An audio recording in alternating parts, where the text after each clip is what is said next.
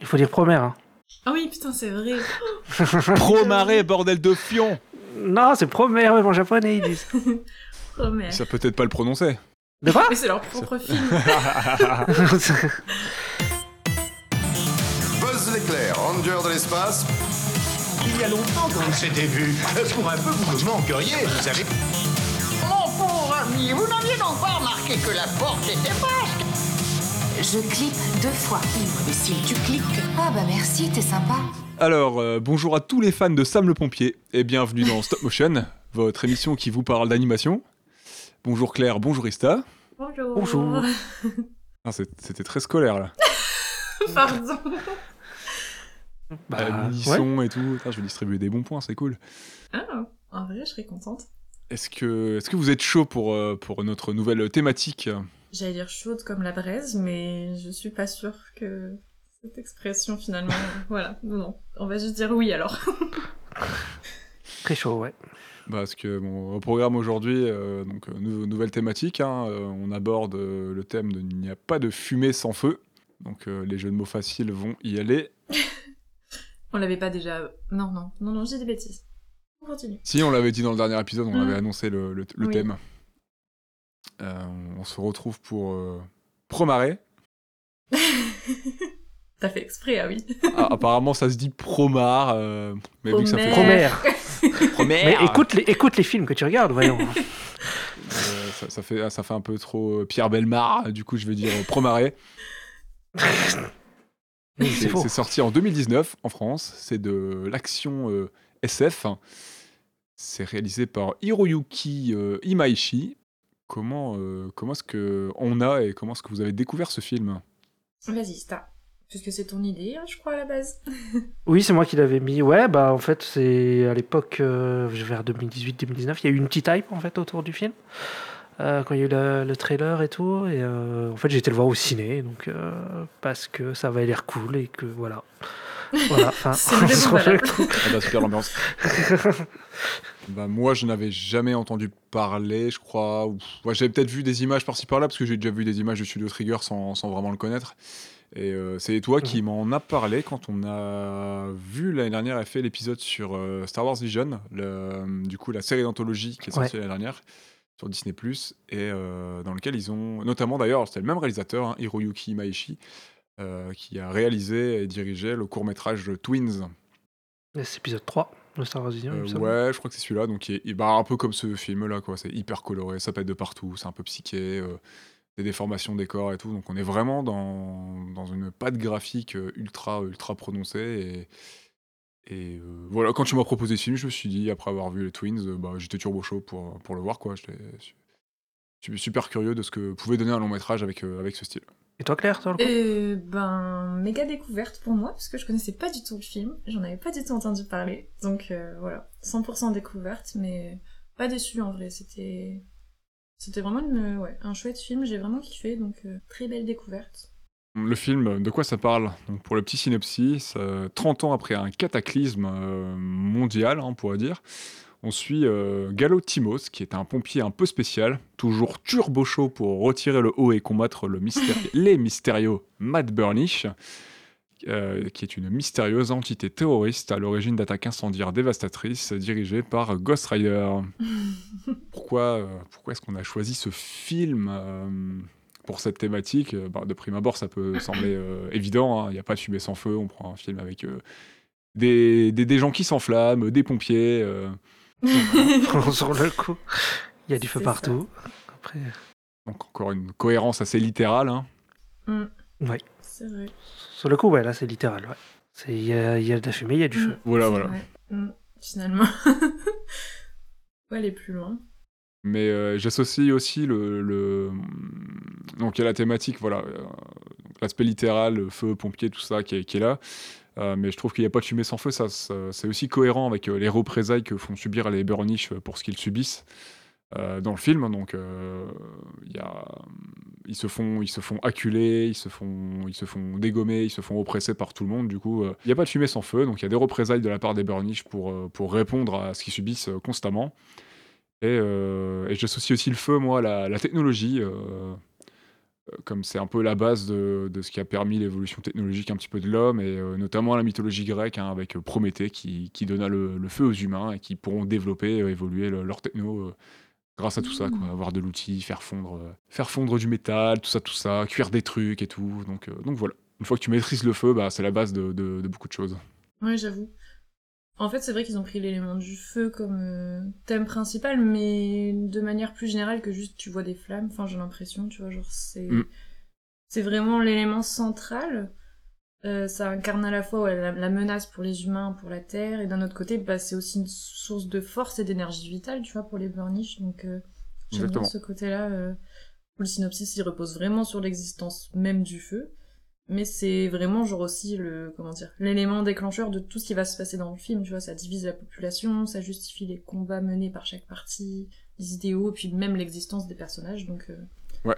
c'est plutôt pas mal euh, pensé, je trouve, de ce côté-là. Ça peut partir d'un d'une idée simple, mais en fait ils ont bien exploré le truc, je trouve, pour proposer un truc plus profond. euh. Ouais, je suis d'accord. Mm. Et puis il y aura cette opposition, on va revenir dessus, mais cette opposition feu-glace euh, qui, Ouais. euh, qui ne fait pas bon mélange, mais euh, qui va donner des choses intéressantes finalement au fur et à mesure de- du, du film, du déroulé de l'histoire, euh, quand, on, quand certaines situations vont se délier, quand on découvrira certaines choses, on verra que finalement c'est pas tout noir ou tout blanc, et euh, c'est même cohérent Ouais. avec le mélange feu et glace. Quoi.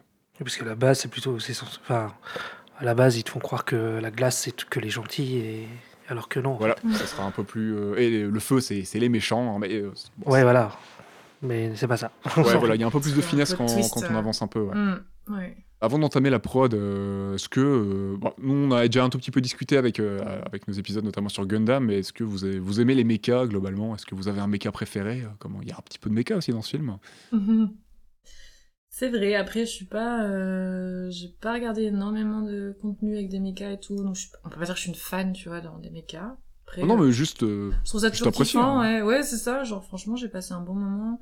Puis l'esthétique du film, je l'ai trouvé vraiment sympa donc euh, donc euh, ouais, les mechas qu'on voit à l'écran puis même globalement les scènes d'action et tout sont vraiment sympas. J'ai trouvé que tout combinait bien. euh, Il y en a qui ont des enfin je sais pas comment dire mais des du coup costumes, des armures un peu genre ouais, ouais. très stylé. Surtout, je trouve, du côté des Matt Burnish. Donc, euh, Et toi, Esta, je sais pas si t'as un mecha favori dans le film ou autre. hein, euh, vous pouvez me citer d'autres mechas, il n'y a pas de problème. Dans le film, je... moi, celui du.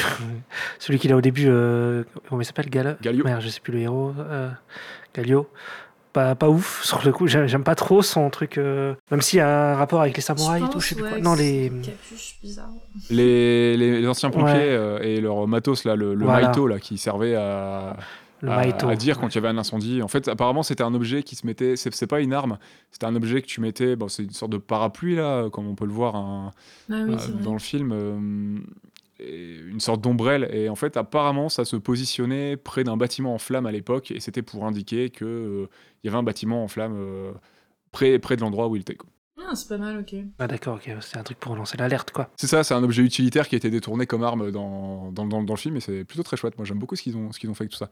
Ouais, c'est une bonne idée, Petite ouais. référence historique comme ça, euh, que je connaissais pas, mais du coup, c'est plutôt sympa de se dire qu'ils ont.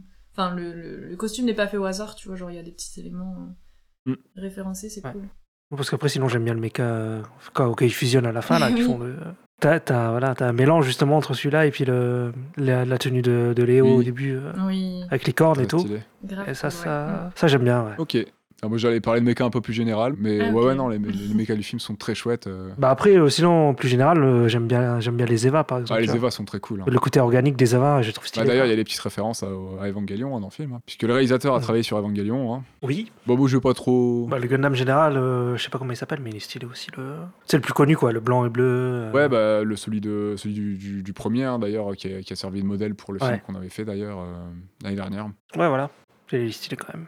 Mais un des derniers stylés, d'ailleurs, chez Gundam, c'était le, Gundam Bar- euh, Barbatos, là, qui était dans, euh, dans les Gundam euh, Blood- Blooded Orphans, euh, qui était très sympa euh, dans la série. Une des dernières séries, sortie en D'accord, 2016 ok. 2017. euh. il a plusieurs formes aussi, il évolue, et très très stylé celui-là. Plutôt vénère et tout, et j'aimais beaucoup ce design.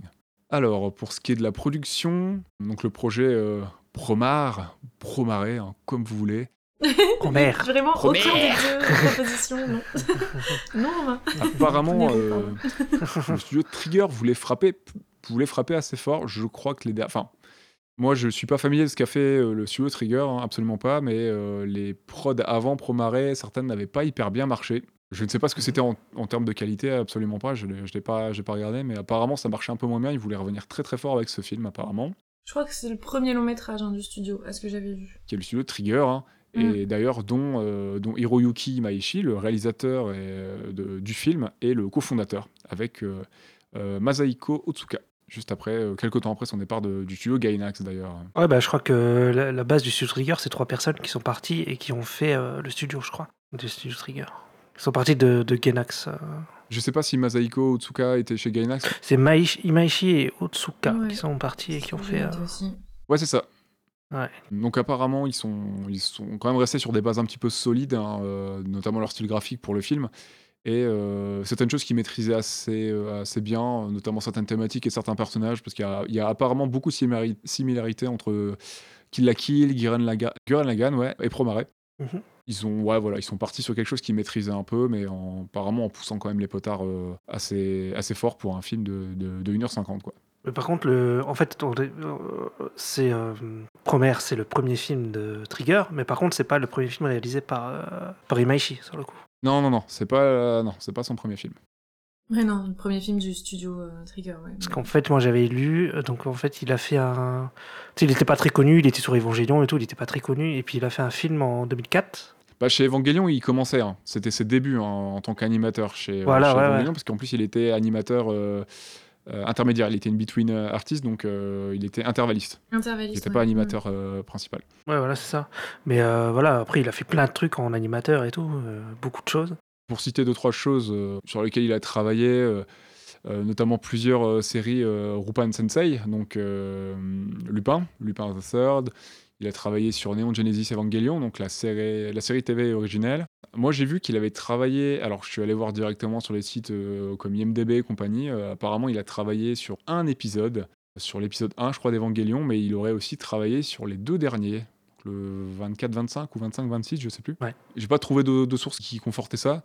Mais vu l'absep- la- la- le 24-25, voilà, et euh, vu la- le, le côté très psyché, ça m'aurait et abstrait des deux derniers épisodes de la série, ça m'aurait pas Ouais, étonné, tu vois, de, faire des points, des, des parallèles, des, des- des ponts, pardon, des parallèles avec euh, avec Promare, tu vois, parce que certains moments, euh, on- ça pourrait se retrouver dans, Evangelion, quoi. Mais j'ai vu que donc euh, Imaishi là, il y en a il il l'appelle le maître du sakuga. Et j'étais voir qu'est-ce que c'était un peu le sakuga. Je sais pas si tu, tu connais toi le, le sakuga? Non, ça me dit rien. Et en fait j'ai j'ai été voir un peu. Et donc en fait il- donc ça j'ai j'ai un truc de lexique si tu veux. C'est en fait le ga c'est le suffixe pour évoquer le dessin au Japon. Il y a le ganga c'est les dessins clés et le duga c'est les intervalles des pauses clés. Et le- les deux ensemble ça fait le sakuga. Donc, ça serait euh, quelqu'un qui est très bon pour faire de l'anime clé et de l'anime d'intervalle. Voilà, et en fait, ils disent que ce serait les, ouais, genre les openings ou les trucs comme ça, des trucs où ça bouge beaucoup, tu vois. Ça, c'est, en gros, moi, c'est ce que j'ai compris, tu vois. Il est Mm. très fort pour le dynamisme, hein, pour avoir des, des- des séquences, des poses très fortes, peut-être. Dans, euh, bon, je, vais, je vais le traduire comme euh, tu me l'as un peu expliqué, donc peut-être, peut-être, bien sûr, Mm. je suppose, hein, je, mais très fort pour les poses clés et tout ce qui s'ensuit et euh, ce qui expliquerait pourquoi euh, ces prods dynamiques sont aussi efficaces et aussi fortes, quoi. Ouais, c'est ça. C'est euh, parce que j'ai regardé un, un extrait d'un mec qui faisait une masterclass, il parlait de lui et euh, ouais, Mhm. il disait que en gros, euh, entre les pauses, il y a pas grand chose en fait. C'est, très simple, simple et tout, et ça va direct à l'essentiel. Et en fait, t'as plein de pauses, mais dans entre t'as, t'as pas grand chose en fait. Ouais, ouais. T'as- bah, pour expliquer un petit peu aux gens, pour être un peu plus explicite pour les gens qui ne connaîtraient pas trop, du coup, euh, une animation, voilà, c'est plusieurs, plusieurs euh, dessins, euh, plusieurs euh, composantes visuelles qui vont définir une animation. Et au plus il y en a, au plus ça peut être fluide, et au moins il y en a, ça peut être saccadé. Mais par exemple, euh, on peut avoir des très très peu de très très peu de plans. Par exemple, un personnage, on va découper son mouvement, mais on peut avoir plus ou moins de, de, de dessins pour animer ce personnage, euh, ce qui va donner quelque chose des fois saccadé ou très dynamique si c'est bien géré. Et là, dans l'exemple de par exemple de Promare ou même dans le Twins, hein, euh, des fois voilà, il y a très peu de très peu de plans qui qui comportent une animation, qui la composent, mais ça sera des plans avec une image très forte, Mm. qui va donner une sensation de dynamisme et de mouvement, même, même quand l'image sera, euh, sera fixe euh, une fraction de seconde ou une seconde. Donc il a une très très bonne gestion du, du dessin, des poses, du corps et, et du, et, euh, et du tempo aussi, ce qui est, ce qui est ultra Mm. important quand on anime. Quoi. Bon, J'espère que j'étais assez clair, hein, euh, Oui, très. mais voilà, c'est ce qui donne les images fortes, euh, c'est ce qui donne les images Mm. fortes du film. Ouais, clairement. T'as pas forcément beaucoup d'animes enfin de beaucoup de dessins. Dans, pardon, je, vais, je vais exprimer simplement beaucoup de dessins dans une anime, mais euh, des fois l'anime est très euh, sommaire, mais euh, elle est pas simpliste, quoi. Elle est sommaire, mais hyper efficace. Et de toute façon, c'est cohérent avec euh, l'ADA du, du film, hein, qui a une ligne très claire, très, avec des dessins des fois très, euh, très, très simplifiés dans, dans, dans- dans le trait, avec des aplats de couleurs, mais euh, avec des grosses déformations, euh, des, des angles, mais c'est hyper efficace parce que c'est épuré et euh, et t'es pas là forcément là pour avoir du détail. Et par contre, euh, tout ce qui est forme, forme et dynamisme et tout, et tout ce qui va capter ton œil, euh, que ce soit les couleurs ou les formes, ça, ça fonctionne super Ouais. bien. Et ouais, ça, bah, je pense que c'est cohérent avec ce que- ce qu'on a vu visuellement. Quoi. Ouais, bah voilà. C'est un peu, il est un peu spécialiste de ça, lui, en fait, sur le coup. Euh, ouais, c'est fou parce que en plus, j'ai rarement vu ce genre de choses sur des grosses prods. hein. Ça, ça me faisait penser. Le film, il m'a un petit peu fait penser récemment à. La série dont j'avais parlé il y a pas longtemps, euh, j'avais recommandé Seven Scissors. T'as un petit peu ça, des fois, beaucoup de corps qui se déforment, des formes qui se, euh, des, des- corps, enfin voilà, des corps qui se déforment, des parties de, de corps qui se déforment, des objets qui se déforment, des bâtiments, une grosse déformation des corps et des fois un côté un peu abstrait dans l'anime où on se dit euh, je veux juste exprimer quelque chose visuellement, on part un petit peu dans l'abstrait et euh, on quitte le côté un peu réaliste qu'on peut avoir dans qu'on pourrait avoir éventuellement dans beaucoup de dans beaucoup d'autres productions quoi, dans beaucoup d'autres d'autres œuvres. Et c'est plutôt sympa parce que ça permet de- d'avoir des choses un peu éclatées et, et un côté pop et abstrait plutôt plutôt sympathique moi ça me parle bien et euh, j'aime beaucoup. Mais t'as- j'avais rare- j'avais jamais vu ça dans un film euh, vraiment euh, surtout aussi long en Oui, plus. sur le coup, il est long. À deux heures, pratiquement. hein. Et ouais, c'est ça, 1h51. Sinon, pour terminer, parce que le monsieur, euh, le monsieur en question, il a, hum, il a un beau pala- enfin, il a quand même un beau palmarès. Il a travaillé sur pas mal de projets très chouettes. Donc, euh, monsieur Hiroyuki Maishi, parce qu'il a aussi travaillé sur euh, la série FMA de 2003, donc la toute première. Il a travaillé du coup sur Kill la Kill, hein, qu'il a dirigé, donc il Ouais, a, ça, il c'est- a ça, c'est réalisé. le premier anime du studio Trigger, je crois. C'est leur première série. Ouais. Le- la- leur toute première prod, c'est euh, un court métrage qui s'appelle euh, Ah, Little... The Witch. Ouais, Little Witch Academia. Ça, Claire, elle connaît, sur le coup. oui. Je l'ai, j'ai pas vu, il faudrait que je regarde ça, un de ces quatre, que je me penche dessus.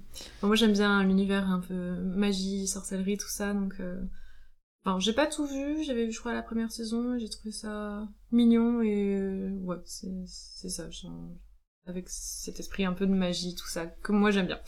Donc euh, je pense que c'est plus adressé euh, à un public plus jeune peut-être. Après, comme j'ai vu que la première saison, je sais pas trop, mais euh, mais ça fait plus ouais voilà série jeunesse euh, qui se base sur l'univers de l'école de sorcellerie, tout ça. Enfin moi j'ai trouvé ça bien sympa. Ça marche, ok. En fait, il y a deux courts-métrages et une série, je crois. Oui, ils ont même fait des films, je crois. C'était des courts-métrages Non, c'est des, ouais, c'est c'est des courts-métrages. Des courts-métrages, ok. Ok, À la base, ouais, c'est un court-métrage. C'est le premier court-métrage qu'ils ont fait, et après, Ouais, ils, sont, ça. ils sont partis sur Kill la Kill, je crois. D'accord, il me semblait qu'il y avait eu des longs-métrages, mais... euh, Ok. Et d'ailleurs, il a aussi travaillé sur, euh, sur Tales of Symphonia, en tant qu'illustrateur sur les. euh, donc sur ce jeu vidéo, hein, Tales of Symphonia. Il y a des, dans les Tales of, il y a toujours des cinématiques euh, en animé. Les cinématiques 2D, ouais, etc. Ex- exactement, pardon. Il a travaillé dessus. Sur euh, Shimi Morio, que je connais pas, au storyboard. Et sur euh, Samurai Champloo. Ouais, quand même. C'était à citer, je pense. euh. Au scénario, on a Kazuki Nakashima, qui est scénariste, écrivain et mangaka, qui a notamment travaillé sur plusieurs séries Kamen Rider, sur euh, Batman Ninja et euh, Kill la Kill, le jeu vidéo, Batman Ninja. qui est aussi bien barré dans son genre. hein. À la production, on a le studio X-Flag, on a Sanzigen, qui est un studio d'animation qui appartient au même groupe que Trigger Prod, mais eux sont spécialisés, je crois, dans la 3D principalement. Hmm, c'est ce que j'avais vu aussi, ouais. Ils ont géré surtout la 3D. Ils ont travaillé sur les séries euh, Black Rock Shooter ou les Chroniques d'Arslan.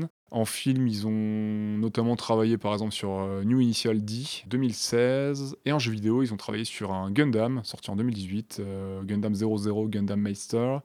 Et Fire Emblem Three Houses sorti en 2019 chez Nintendo.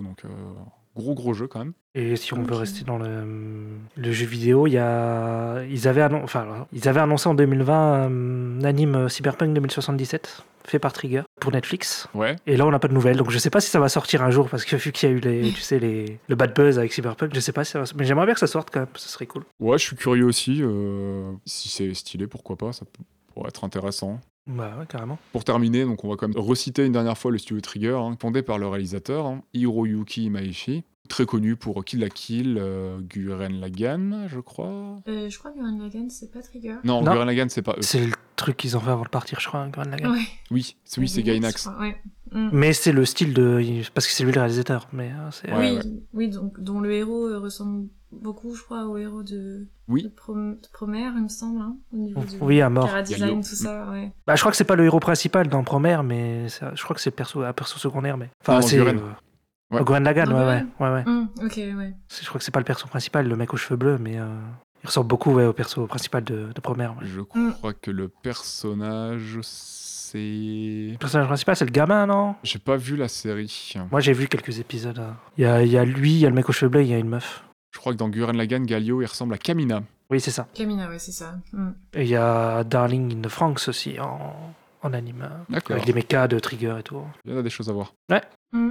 Je crois qu'il y en a encore un autre. ouais. Un truc qui s'appelle SSS, il y a plein de S. Et après, je sais plus c'est quoi là. SSS. Attends, SS. SSSS Gridman, voilà. Ça fait beaucoup de S. je sais pas, il y a 4 S. ok, peut-être ça se dit. Ah, peut-être, je sais pas. Je sais pas du tout. Triple S, c'est euh, quand t'as les super bonnes notes, ça, dans, dans DMC, ça. Pour la petite anecdote, alors je ne connais pas le budget du film. Je n'ai pas trouvé euh, combien le film avait coûté, mais je pense qu'il a quand même coûté un peu Ah de thunes. Mais il a rapporté plus de 9 millions d'euros dans le monde, donc euh, ce qui est pas mal du tout. Ok. Pour un film avec une. une- bah, déjà pour un film d'animation japonais, euh, d'un studio qui est pas hyper connu, en tout cas en dehors du Japon, ou des aficionados de l'animation japonaise, avec un style aussi tranché. Euh, C'est vrai que la même année, euh, le plus gros film d'animation, je crois, qui est sorti la même année, c'était Le Roi Lion, donc on est sur euh, une autre catégorie hein, en Mm. termes de. Ouais, ouais. euh, on va dire enfin pas d'accessibilité, mais. euh, quand t'as un style Ouais. un peu particulier, soit ça attire, soit, soit les gens, c'est vrai ont tendance à peut-être euh, être hésitants. Ouais, bah, je crois que j'avais vu que les débuts du film dans les salles de cinéma, ils avaient été assez timides quand même. Mm. Euh, mais qu'au bout de 100 jours, ouais, la recette, elle s'élevait à plus de 1 milliard de yens. Donc, ce qui correspond en effet à, à un peu plus de 9 millions d'euros. Ouais. Il a cartonné au Japon, non? Mm. Moi, je crois que j'ai entendu qu'il avait cartonné au Japon. Ah ouais, mais j'avais vu que au début, c'était pas. Voilà, ça aurait pu être euh, Ah ouais? apparemment un peu mieux, mais que sur la, la longueur, du coup, euh, enfin, au bout d'une centaine de jours, je crois, là où le film il, est- il a été enlevé des salles, au final, la recette était plutôt pas mal, mais sur les trois premiers jours, apparemment, euh, il n'y avait pas une audience de ouf. Après, euh, c'est ce que j'ai lu. Après, je sais pas à quoi face il est sorti au Japon, mais c'est vrai que qu- quand on t'oppose ça à des, euh, bah, des licences, euh, comme par exemple le Roi Lion, qui, qui est déjà un truc ultra Oui, connu, et qui aussi, hein, ressort et ouais. tout, par exemple. Bien Je sûr. sais plus à quelle date il est sorti exactement le Roi Lion, mais.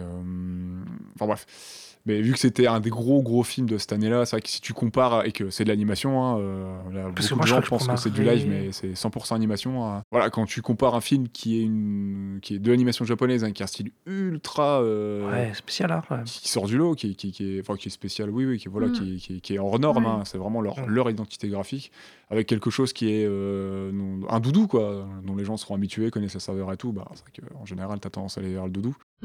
Mais ouais, 9 millions, je pense que c'est c'est pas trop mal. Après avoir le budget du film, en vrai, Ouais. hein, ça se trouve, ça n'a pas peut-être été si rentable que ça pour eux. Euh, ouais, le budget, je sais pas. Mm. Et euh, il a été, je sais qu'il a été salué hein, quand même par, par la critique, euh, notamment par le milieu de l'animation. Mhm. Mais bon, enfin, ça paye pas d'être euh, d'être euh, d'être salué Ah, pour son travail, hein, clairement. Mhm. Mais je, je, suis, je serais curieux de savoir le budget du film, hein, parce que euh, 1h50, euh, avec l'anime que c'est et tout, euh, pff, ça a dû être un taf mais monstrueux. Ouais, ouais, ouais. Bah surtout que c'est plutôt plutôt quali, je trouve. Enfin, genre la gestion de la 3D. Enfin, moi, après, euh, je m'y connais pas autant que vous, mais je trouve qu'elle est propre, quoi. Elle s'intègre vraiment bien euh, à la 2D. Enfin, il y a vraiment On va- un. on va passer au film, du coup mix, euh, Comme ça, comme ça on enchaîne directement, comme t'es lancé Mm. Allez, on passe au film, c'est parti. Ok.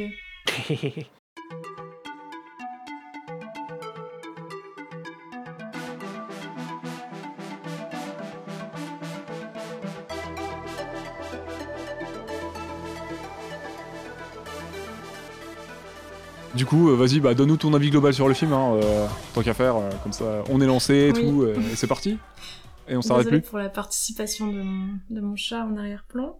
C'est à moi que tu parles, du coup Euh, Non, c'est à ton chat. J'en ai marre. mais non, mais je parlais de la 3D, mais du coup, je sais pas si ça, ça s'inclut dans Euh, si, vas-y, vas-y. plutôt la euh, présentation du si film qu'autre chose, mais... euh, Fais-toi plaisir. Mais euh, oui, enfin j'avais lu qu'en gros, euh, c'était le studio des Triggers qui utilisait le plus la technologie 3D, mais qu'ils avaient vraiment voulu garder une belle place à la 2D et que c'était important pour eux justement de de bien combiner et proprement les deux quoi. Que c'est surtout les scènes d'action, je crois, et les mechas justement qui sont en 3D et il y avait vraiment cette volonté que tout concorde bien. Bah surtout que en effet c'est un film qui est très dynamique. Mm. euh, il y a une fluidité à l'écran qui voilà tout se passe vite et pour autant en effet c'est vraiment enfin moi j'ai trouvé ça très propre très fluide il n'y a pas de d'éléments où tu te dis genre non ça s'intègre pas bien dans la scène etc Mhm. enfin c'était vraiment les scènes d'action de combat. Enfin surtout la première scène de enfin la vraie première scène de combat où tu- on rencontre du coup le, le trio là des Matt Burnish euh, face à Galio. J'oublie toujours son nom. C'est ça Galio. Elle est très cool. J'ai trouvé ça vraiment euh, vraiment sympa et le rendu est est propre très coloré il y a plein de couleurs c'est dynamique euh, enfin tout de suite j'ai été dedans quoi Ouais, donc globalement, de toute façon, Voilà. ton avis sur le film est plutôt positif. T'as passé un bon moment. Ouais, ouais, ouais, honnêtement, euh, j'ai passé un bon moment. Après, peut-être, euh, peut-être un peu long sur la fin quand même, j'ai trouvé, Mm. même si, euh, de manière générale, je vais dire que j'ai vraiment bien aimé le film. Après, sur la fin, je me disais, c'est long, quoi. Le dénouement est long, vraiment. Ouais, ouais. Des rebondissements, peut-être, peut-être un peu trop de rebondissements qui, voilà, qui Ça font fait un- vraiment durer le film dans la longueur, mais, euh, mais bon. Ça fait un peu typical shonen hein, à la fin. Euh, ils veulent pas s'arrêter, ils savent pas. euh, on te rajoute une couche à ton burger à chaque fois, ça va jamais s'arrêter. euh, les Ça gars, fait il y a- vrai. penser un ça. peu à euh, le film Dragon Ball Super Broly où le, enfin, le film dure deux heures et la deuxième heure c'est que de la baston, ça s'arrête Oh, pas. aïe, plus. Moi, je sais que c'est pas forcément un truc dont je suis client. Euh, j'aime bien Ouais. quand il y a une évolution, quand quand il y a un. Enfin, un peu de surenchère, j'aime bien, parce que des fois, quand c'est bien fait, en plus, ça peut être galvanisant. euh, quand quand c'est bien fait, c'est, je pense que ça peut, moi, ça fonctionne sur moi, mais quand c'est de trop, quand on, voilà, on t'amène un premier palier, un deuxième, deux et demi à la rigueur, mais quand, tu rajoutes encore de la sauce encore au-dessus, bah, au bout d'un moment, je me dis, bah, faut que ça s'arrête, les gars. Enfin, c'est bon, j'ai compris Ouais, où vous vouliez aller. Mm. Et, Ouais, il aurait pu durer une heure et demie, ça aurait été bien, je pense, pour le rythme. ouais, Ouais, euh, ouais, c'est rien que clair. 10 minutes en moins, je pense que ça aurait été bien. Ouais, une heure quarante, ouais. Notamment sur la fin, c'est vrai que ça, ça s'éternise un peu. Et ça, de toute façon, c'est c'est le reproche que je fais de Mm. temps en temps à, à des productions qui, qui, qui s'orientent vers ce genre de fin, un petit peu, à la, un petit peu type shonen, qui sont sur la surenchère et qui savent pas. Il y a un petit problème de dosage. Voilà. Je suis désolée. elle dormait, elle était sage, hein, mais... Apparemment, ton chat est dans la surenchère aussi. Ouais, ouais, elle veut s'exprimer, elle a des choses à dire hein, sur Promère. Ista, euh, bah, du coup, toi, qu'est-ce que c'est c'est quoi ton avis global sur le film? Euh, moi, euh, très sympa. J'aime beaucoup le dynamisme, euh, de comment ça bouge et tout. euh, je trouve qu'on en prend plein la gueule, quoi. Et euh, moi, j'aime bien en prendre plein la gueule. c'est souvent dans la gueule, comme un de nos thèmes. Oh, J'allais dire, c'est le thème là, on l'a déjà passé celui-là. Ouais. Il y a, ouais, il y a beaucoup de couleurs et tout. C'est non, c'est cool. C'est vrai que visuellement, il est, il est ultra marquant. hein. Moi, c'est la chose c'est qui m'a le plus. euh, C'est c'est ce qui a le plus cap- Mm. capté mon attention. pas, pas que visuellement aussi sur la musique. La musique est très très cool aussi. Ouais, ouais, je suis d'accord. Moi, c'est vraiment. Bah, de toute façon, c'est quand j'ai vu Twins où je me suis dit, ouais, un film avec ce style-là, je serais vraiment turbo chaud. Et euh, bah, globalement, je suis pas déçu. hein. Les visuels, euh, c'est quelque chose qui me. De toute façon, dans l'animation, c'est ce qui va me parler le plus en premier. Ensuite, ça sera un peu plus le scénar, peut-être. Mais euh, Ouais. d'avoir un visuel comme ça qui, qui sort du lot. Et, euh, qui te qui te happe et euh, une vraie identité graphique parce que là pour le ça, coup tu peux ouais. pas te dire je sais pas quel studio a fait ça enfin tu peux ne pas connaître le studio mais si tu as vu deux trois productions de ce studio, tu, tu sauras reconnaître et euh, tu, dis que c'est pas n'importe qui qui a fait ça quoi. C'est vraiment quelqu'un qui a son identité derrière. Ouais. Je trouve Ouais, ça ultra fort de, de- de réussir à faire des propositions comme ça. Et euh, bah, je suis carrément client et globalement c'est un très chouette film. J'ai passé un bon moment devant et, et à part par moment où il y a un peu trop de confiture en vrai, euh, sinon, sinon c'est super, Ouais. c'est super sympa. Après, le, ouais, le- peut-être le point faible, c'est le scénar, même s'il y a des thèmes intéressants quand même dans le film. Ouais, c'est sûr. Euh, Il est assez simple, enfin simple, pas simple, genre c'est des choses qu'on a pu déjà voir, tu Ouais. vois, ce truc un peu de. Ouais.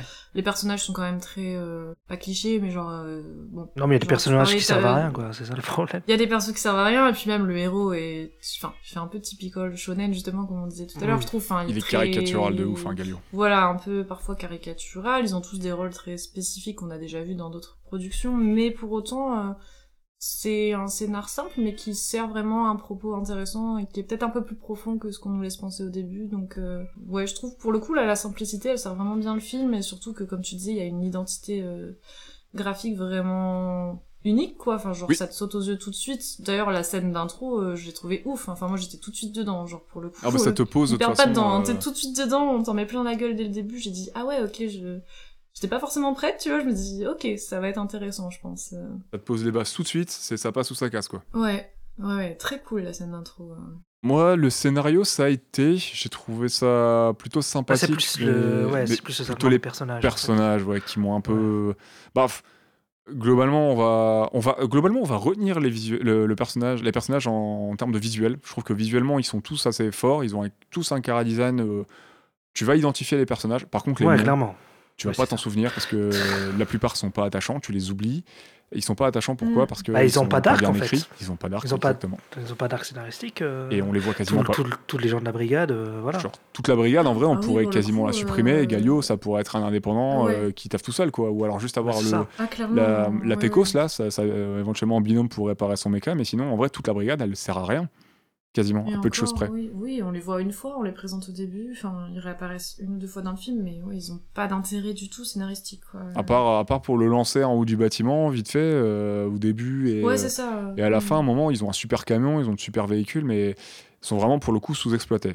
Et euh, on va. Bon, si, on va en parler. J'allais dire, va- c'est même pas la peine de parler des personnages féminins parce qu'ils sont inexistants, mais bah oui, du coup, ça vaut peut-être le coup d'en parler justement. mais- exactement. non, non, non, il y en a quelques-uns quand même. euh, Enfin, deux surtout, euh, qui sortent un peu plus du lot, mais, mais je suis d'accord que, bon, on reste dans un traitement des personnages féminins. C'est C'est des euh, fonctions. T'as trois personnages assez, féminins, euh, t'en vois deux un peu plus ouais. que d'autres. Très c'est fonctionnel en fait, ouais, c'est ça. Exactement, exactement. C'est dommage, quoi. euh, bah, c'est ce qu'on se disait. On se disait que peut-être que si Galio avait été un. Si, euh, si ça avait été une femme, ça aurait pu être très marrant avec le même caractère, même si euh, il y aurait peut-être fallu changer un peu certaines choses pour pas que ça parte trop en, en romance avec, euh, le, avec euh, Lio. Ça aurait peut-être été original que ça parte pas dans, dans la, dans la romance, du coup. Mais avoir une tête brûlée, pareil, aussi. Bah, pour le coup, la Gallo est un mec, ça n'empêche pas qu'on part un petit peu sur euh, une thématique de romance. Enfin, Bah oui, on non, bah, du coup- mais... du coup, le fait que ce soit deux mecs et qu'il y ait une romance, c'est cool. Mais si Galio, du coup, dans notre idée, ça avait été une nana, ça aurait pu être très cool que ça soit une nana. Mais euh, peut-être que la romance ça aurait peut-être été un peu too much parce qu'on serait retombé aussi dans ce cliché-là. euh. Hmm. Oui. Ouais, je vois ce que tu veux dire. Mais Ils auraient peut-être juste pu être potes si ça avait été euh, une nana. Mais euh, ouais, c'est dommage. Bon, Ga- Galio, c'est vraiment le, le héros pas hyper intéressant, euh, qui est un peu marrant par moment parce que. Euh, de temps en temps, il annonce toutes ses attaques, il annonce ce qu'il va faire et tout, donc on dirait un speaker, un speaker de, de match de foot, quoi. Ouais, c'est rigolo ça. ouais. Hmm. Mais sinon, ouais, c'est le mec tête brûlée, un peu stupide sur les bords, parce qu'on va pas se mentir, il est un peu, il est un peu con. Ah Oui, mais ils le disent en plus hein, dans le film qu'il est con. Ouais, ouais, il est débile, c'est un Il le dit lui-même, bourrin, d'ailleurs, je crois. euh, pas très attachant, mais euh, mais qui est juste. Ah, moi, je le trouve attachant quand même, en fait. Bizarrement. Moi, je me suis pas attaché à lui, j'ai préféré Lio. Ah ouais euh, j'ai un peu plus. euh, Lio, ouais, ouais, ouais. J'ai préféré Lio aussi. qui euh, fait des erreurs, hein, mais- comme Galio, Hmm. mais euh, j'ai trouvé un peu plus dans la finesse où bah, Galio, euh, il est juste là pour Ah oui, bah, portes, Galio, c'est un bourrin, et puis l'autre, c'est en plus un, Oui, un j'allais dire, après, quoi. ils sont construits comme ça, ouais. C'est vraiment. euh, Peut-être un peu trop. les personnalités types que tu retrouves dans, dans des œuvres comme ça, quoi. Ouais. Genre, La tête brûlée euh, qui fonce dans le mur, et Mm. puis l'autre qui essaie un peu de temporiser. Ouais, comme, euh, mec un peu euh, plus cérébral, quoi. Ouais, La- c'est ça, le comme, pompier tête brûlée, c'est drôle en comme plus. je t'avais parlé, je t'avais dit euh, Berserk, c'est pareil, quoi. Guts, c'est un gros bourrin, et puis euh, Griffiths, euh, c'est un- c'est vraiment la télo, quoi. Ouais, mais euh, Guts, c'est pas un débile. C'est Allez, pas un débile, par contre. par contre, c'est pas un débile. Après, là, c'est fait exprès que ce soit un débile, mais bon. C'est pas un débile et en plus, euh, il, il raconte pas tout ce qu'il fait. Non. Genre, je vais lancer parce mon. Parce que le ton est différent aussi, c'est... Voilà, c'est... un Après, ça, j'ai l'impression euh, que le film joue vachement avec ça, justement, Ouais. tu vois. Genre, il se sert des trucs un peu, genre, qui peuvent paraître un peu ridicules, comme toutes les annonces un peu de d'attaque, avec des noms parfois très farfelus, mais justement, je pense qu'il en joue un peu, tu vois. Et... Bah, ce côté speaker, il est marrant. euh, Pour, Pour, le donner coup, ce côté bien. un peu drôle, en fait. Ouais, ouais, ouais. Donc, j'ai pas trouvé ça dérangeant, au contraire, je trouvais que ça faisait une petite pointe d'humour qui est voulue, je pense. euh. Non, bah, de toute façon, euh, je, pense qu'il est là pour qu'on se moque un peu de lui parce que même les gens, euh, quand, quand il arrive pour, la première fois face au Matt Burnish, euh, les deux acolytes de Lio, ils font Mais il est débile ou quoi, ce mec euh? Oui, c'est ça. genre, ouais. arrête, s'il te plaît. Donc, je pense qu'il est là pour qu'on se moque aussi de lui, hein, donc il sert aussi à ça. Après, c'est un film coloré et tout, donc euh, je pense qu'ils veulent un peu d'humour et tout dans le film. Donc, euh, donc un perso qui a Mhm. l'image aussi de, du design un peu du film, quoi. Enfin, de... Ouais. On s'amuse, d'un- quoi. D'un mec torse nu qui va combattre des flammes. Ouais, voilà. C'est c'est rigolo. c'est quoi votre. C'est qui, ou j'allais dire c'est quoi, mais ça peut être une machine, mais c'est qui votre personnage préféré du coup? Le personnage que vous avez trouvé peut-être le plus intéressant dans, dans le film? Bah, Moi, ce serait Lio. Moi, c'est lié aussi, ouais. Bah ouais, je pense aussi sur le coup, parce que bon, c'est- celui qui a le- la plus grosse backstory en fait. Dans le... Bah, qui est intéressant aussi, euh, qui, est- qui est Ouais. touchant. euh, c'est un des seuls ouais, qui est vraiment développé, parce qu'il y a d'autres personnages que Voilà. j'aime bien vite fait, notamment dans leur style, mais euh, genre Aina, euh, Hard Debit, euh, le Mhm. Love Interest chelou, là, celle qui ressemble à Ondine, la pilote d'avion, là, la Ouais, sœur de la ouais, scientifique. Mm. Mm. Mais bah, c'est con, c'est que bah, elle est, bah, elle est sous-exploitée en termes d'écriture. Non, quoi. c'est clair, mon dieu. bah, en vrai, elle sert juste à courir après Galio. Et là, en parlant d'elle, parce que j'ai le film qui tourne en même temps, euh, je suis en train de me dire, euh, il y a un gros plan juste sur ses fesses d'ailleurs. euh, Il y a beaucoup de plans sur ses fesses, ça me fait rappeler. Oui, cette- oui. Ouais, attends, il y a une scène. Allez, euh, Mais tout est très sexualisé, autant les mecs que les, Ah que, ouais, que les gars. hein. Oui, c'est vrai. C'est ouf. À un moment, il y a une scène, je sais pas si vous vous souvenez, du coup, enfin, c'est elle qui pilote l'avion. Et tous les plans, on la voit, genre, elle est vraiment, genre. Elle est couchée, ouais. Enfin, comme, comme, Mm. ouais, comme si elle était sur une moto, en fait. Du coup, t'as le plan vraiment, genre, sur ses fesses. Le plan boule. Ouais. Et à la fin, enfin, je, je crois que c'est vers la fin où elle les récupère, du coup, dans l'avion. Et c'est la porte arrière de l'avion qui s'ouvre. et du coup, les mecs rentrent par l'arrière, hein, voilà. Bah ouais. Et après, t'as le plan vraiment sur les fesses et tout. Je me dis, ah non, non, non, là, c'est too much, Mm. cette métaphore pas subtile. Mais ouais, euh, représentation très sexualisée quand même euh, de Aina, ouais. Et puis, je suis d'accord, elle a pas. C'est dommage, tu vois, elle aurait pu avoir un rôle un petit peu plus cool que juste courir tout le temps après Gallo euh, en mode.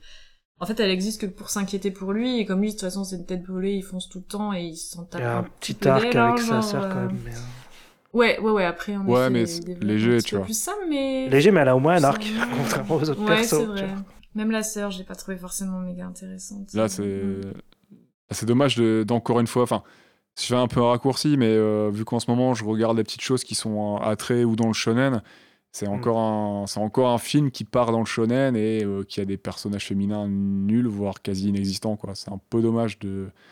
On est dans ces Ah. clichés-là aussi, quoi. Ouais, ouais. Je fais un Oui, peu ce oui, rapprochement-là parce qu'en ce moment, du coup, je regarde Hunter Hunter. Du coup, je suis à l'arc 5 hein, euh, pour auditeurs et auditrices que ça intéresse. Et, euh, et c'est vrai que dans cette série, les personnages féminins, pour l'instant, il y en a seul, il y en a un seul qui est euh, qui est vraiment existant et tous les autres sont nuls, voire inexistants. Genre, il y en a quasiment C'est pas. quel arc euh, Euh, l'arc 5, c'est celui avec les fourmis. Et il y a Oui, un seul vrai perso féminin dans l'arc 4, je trouve, qui suit les, les personnages là. Hum, J'en dirai pas plus pour les gens qui sont en train de regarder ou qui veulent découvrir. Mais le reste du temps, si vous cherchez un personnage féminin dans un shonen sympathique, euh, bah, c'est pas dans Hunter x Hunter que vous allez le trouver. hein.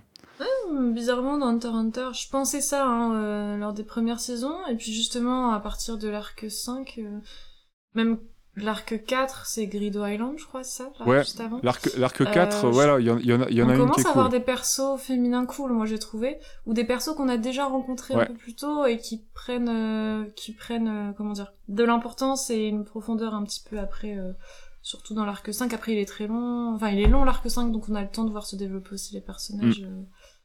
Euh, ouais, il y, a- il y a quand même deux trois persos euh, féminins que je trouve intéressants dans Hunter x Hunter. Contrairement euh, à mon visionnage de la première saison, je me disais ah c'est dommage. Après, Ouais, le truc, c'est bah, que Promère, c'est un film, c'est pas une série. Ouais aussi, bien Ouais, sûr. ouais, ils non, bien sûr, mais euh, ils sont dans les mm. codes du shonen et rien n'a réempêché de mettre, par exemple, dans les deux personnages principaux une femme, tu vois. Oui, bah oui. Ça aurait, Oui. ça aurait été carrément possible, quoi. Ouais, mais est-ce que c'est pas voulu de faire un, un truc un peu homosexuel? Je sais pas. Bah, je me demande parce que Lio, quand même, est très très androgyne. Euh. D'ailleurs, Ouais. la première fois qu'on voit son visage, j'ai cru que c'était une femme. hein, Ouais, moi aussi. Et après, euh, quand il a commencé à parler, etc., je me dis, ah non, d'accord, c'est un personnage, euh, enfin, un personnage masculin, mais j'ai vraiment cru que c'était une femme. Et au il est début. Très fin dans ses traits. Il est pas. C'est ça. Il est, enfin, il est pas. J'ai l'impression qu'il il est pas trop. Il est pas genré dans. Il est Ouais. pas vraiment attribué à un genre. J'ai l'impression qu'il est un petit peu neutre, un peu filiforme et fin. Hum, ouais, c'est vrai. ouais, Pas ouais. trop trop défini, je dirais, dans ses formes pour euh, jouer un peu là-dessus, euh, peut-être. Et, euh, et oui, du coup, il y a, oui, il y a clairement une bromance qui se définit. hein, je suis carrément d'accord. Hum. Surtout, de toute façon, de plus en plus à la fin, hein, quand ils fusionnent avec le mecha, quand Bah, ils sont ça, un peu ouais. collés, euh, Oui, on avec ce, bah, parlait tout à l'heure, ce mélange de feu, de glace et tout. euh, D'ailleurs, il, le- Ouais. il fait du bouche à bouche à un moment pour le ressusciter, non? Oui, Oui, oui, oui. Sacré bouche à bouche. Donc euh, on a vraiment ouais, une fusion euh, mécanique et organique hein, qui va s'opérer à la fin du Ouais. film. Donc voilà, c'est peut-être dans cette volonté-là. hein, Il y a pas de. Mais du coup, euh, c'est vrai que c'est dommage de pas avoir un personnage féminin euh, intéressant à côté. quoi. Fort, euh, ouais, ouais. oui, parce que même euh, Elise, donc, qui est la sœur de Aina, Mhm. donc euh, comme tu disais, dans lequel il va y avoir un développement quand même Classe scientifique. cool entre les deux, mais qui est voilà, qui est, qui est présentée comme une scientifique quand même de renommée. Elle a l'air vachement talentueuse dans ce qu'elle fait, elle a une expertise et tout. Puis en fait, tu te rends compte que tout ce qu'elle a fait, en fait, elle l'a fait un petit peu pour protéger sa sœur, et donc il y a ce côté encore un peu genre maternel, Mhm. je trouve, qui revient, où en fait le personnage féminin se justifie bah, par son sa per- enfin son ah, sa capacité à prendre soin des autres tu vois. Et euh, ça aurait tu vois ils auraient très bien pu en faire une meuf genre euh, qui est totalement consciente de ce qu'elle fait genre en mode euh, tant pis tu vois. Genre je suis consciente que mes travaux ils sont complètement contraires à la à l'éthique ou à la morale mais genre j'y vais tu vois genre je sais pas que là ils ont justifié ça en mode ben non en fait si je le fais c'est parce que j'ai une sensibilité Je suis pas si mauvaise que ça.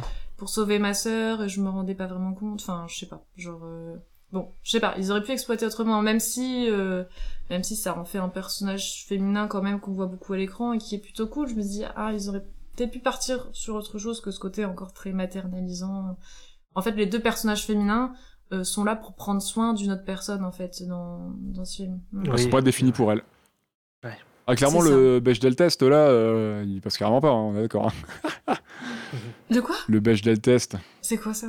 C'est que les deux, deux personnages féminins doivent se parler euh, dans le film, ah c'est ça? oui Ouais, c'est ça, C'est quand des personnages féminins se parlent, euh, se parlent entre eux, se parlent entre elles, sans avoir un, un homme, en fait, au centre de la conversation. C'est quand elles peuvent parler d'autres sujets qu'un homme au centre du... Oui, au centre de l'intérêt, quoi. Parler, oui. D'accord, d'accord, oui, oui, oui. Oui. Ah bah pour Aina, euh, oui, en effet, c'est mort là. Et en- bah, entre les frangines, elles vont pas forcément parler... euh, bah, à un moment, elles parlent de mecs. euh, si, elles vont parler des- du gars, à un moment. Bah si, en fait, donc non, elles le passent pas. Écoute, à un moment, il y a. Comment tu... c'est Comment elle s'appelle, la, la sœur? Alors il y a Aina qui est Ondine et Ah, qui est la scientifique. Ennis Elise. Hélice Parce qu'il y a la Hélice, à un moment, elle, elle parle avec la scientifique. C'est l'autre scientifique de la brigade, vite fait. Mm. Mais vraiment vite fait. Ah oui, c'est vrai, j'avais complètement oublié ce personnage féminin, celle qui accompagne toujours. Euh... Qui fait des mechas Euh, et tout, là. C'est Lucia, la Tecos. Lucia. Ah d'accord, ah bah pour le coup, je l'avais totalement oublié parce que elle, vraiment, genre elle a. Enfin, pas du tout d'intérêt scénaristique, genre. en mode- J'ai mis Elle Varys, donne des. Qui est le, qui est le perso black bien musclé, le, le bodybuilder, là. euh, Lucia, qui est la Tecos, et Inis, qui est le capitaine, moustache, le blond. Bah, j'ai mis Osef et pas exploité pour ces trois persos-là, parce que, bah... Hmm.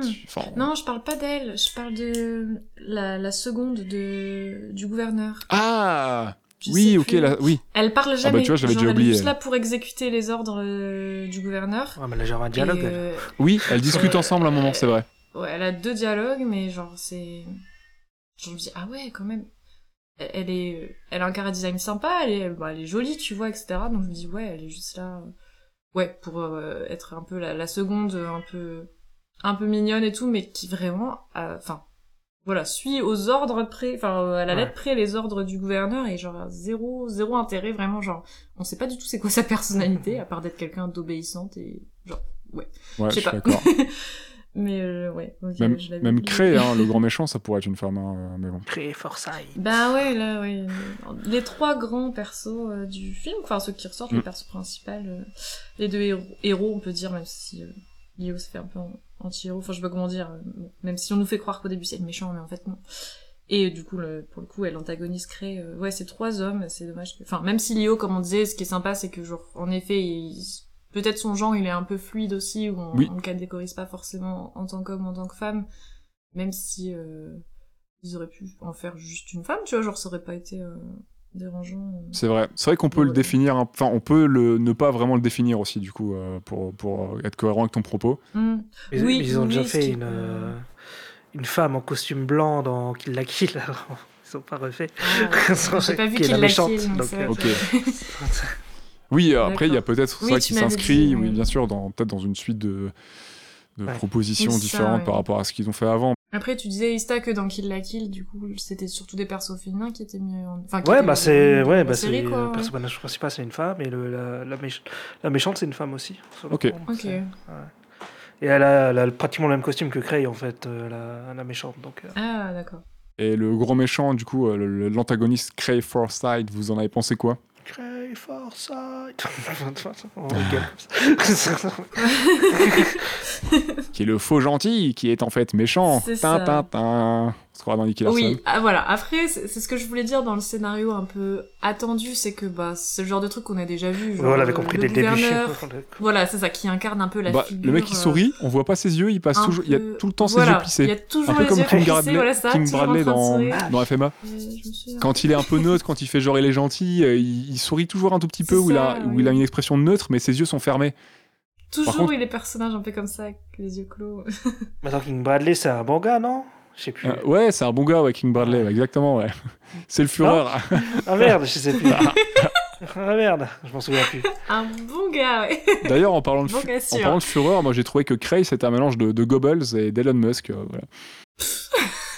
Yes, pas. le bon, la bonne fusion, là. Euh, Une très bonne fusion, hein, c'est- la fusion de l'enfer. Ah donc, euh, C'est vrai qu'il y a une c'est scène euh, dans la pizzeria, là, où ils viennent chercher le, le pizzaiolo, qui fait très. euh, ouais, qui, qui fait très penser à ça, quoi. Euh, bah, c'est c'est clairement une Gestapo. Hein, euh, on est voilà, sur un hein. état autoritaire et. Ah oui, clairement, oui, euh. Bon, on va pouvoir parler des thématiques, mais de toute façon, euh, moi, ce côté. Mm. euh, moi, ça, j'ai j'ai vraiment trouvé qu'il y avait un mélange entre le, le- le riche. euh, le riche fils à papa, donc à la Elon Musk ou à la Jeff Bezos, euh, bah surtout Elon Musk pour le coup, euh, le riche fils à papa et à maman qui veut, qui veut sauver les riches en allant dans l'espace tout en exploitant euh, bah, du coup euh, des minorités, enfin ce qu'on peut appeler des minorités, des pauvres et tout quoi. Leurs ressources. mm. Et mélangé avec euh, son état autoritaire, euh, qui avec une pensée unique et tout, qui est, qui est, qui est présenté dans le film quoi. Oui, c'est ça. Ouais, ce personnage, finalement, bah oui, c'est ça, il nous le présente un peu. Bah d'ailleurs, c'est un peu le héros de notre héros, donc euh, Gallo, tu vois, genre un peu la figure paternelle, Créé- créé de toutes pièces. etc.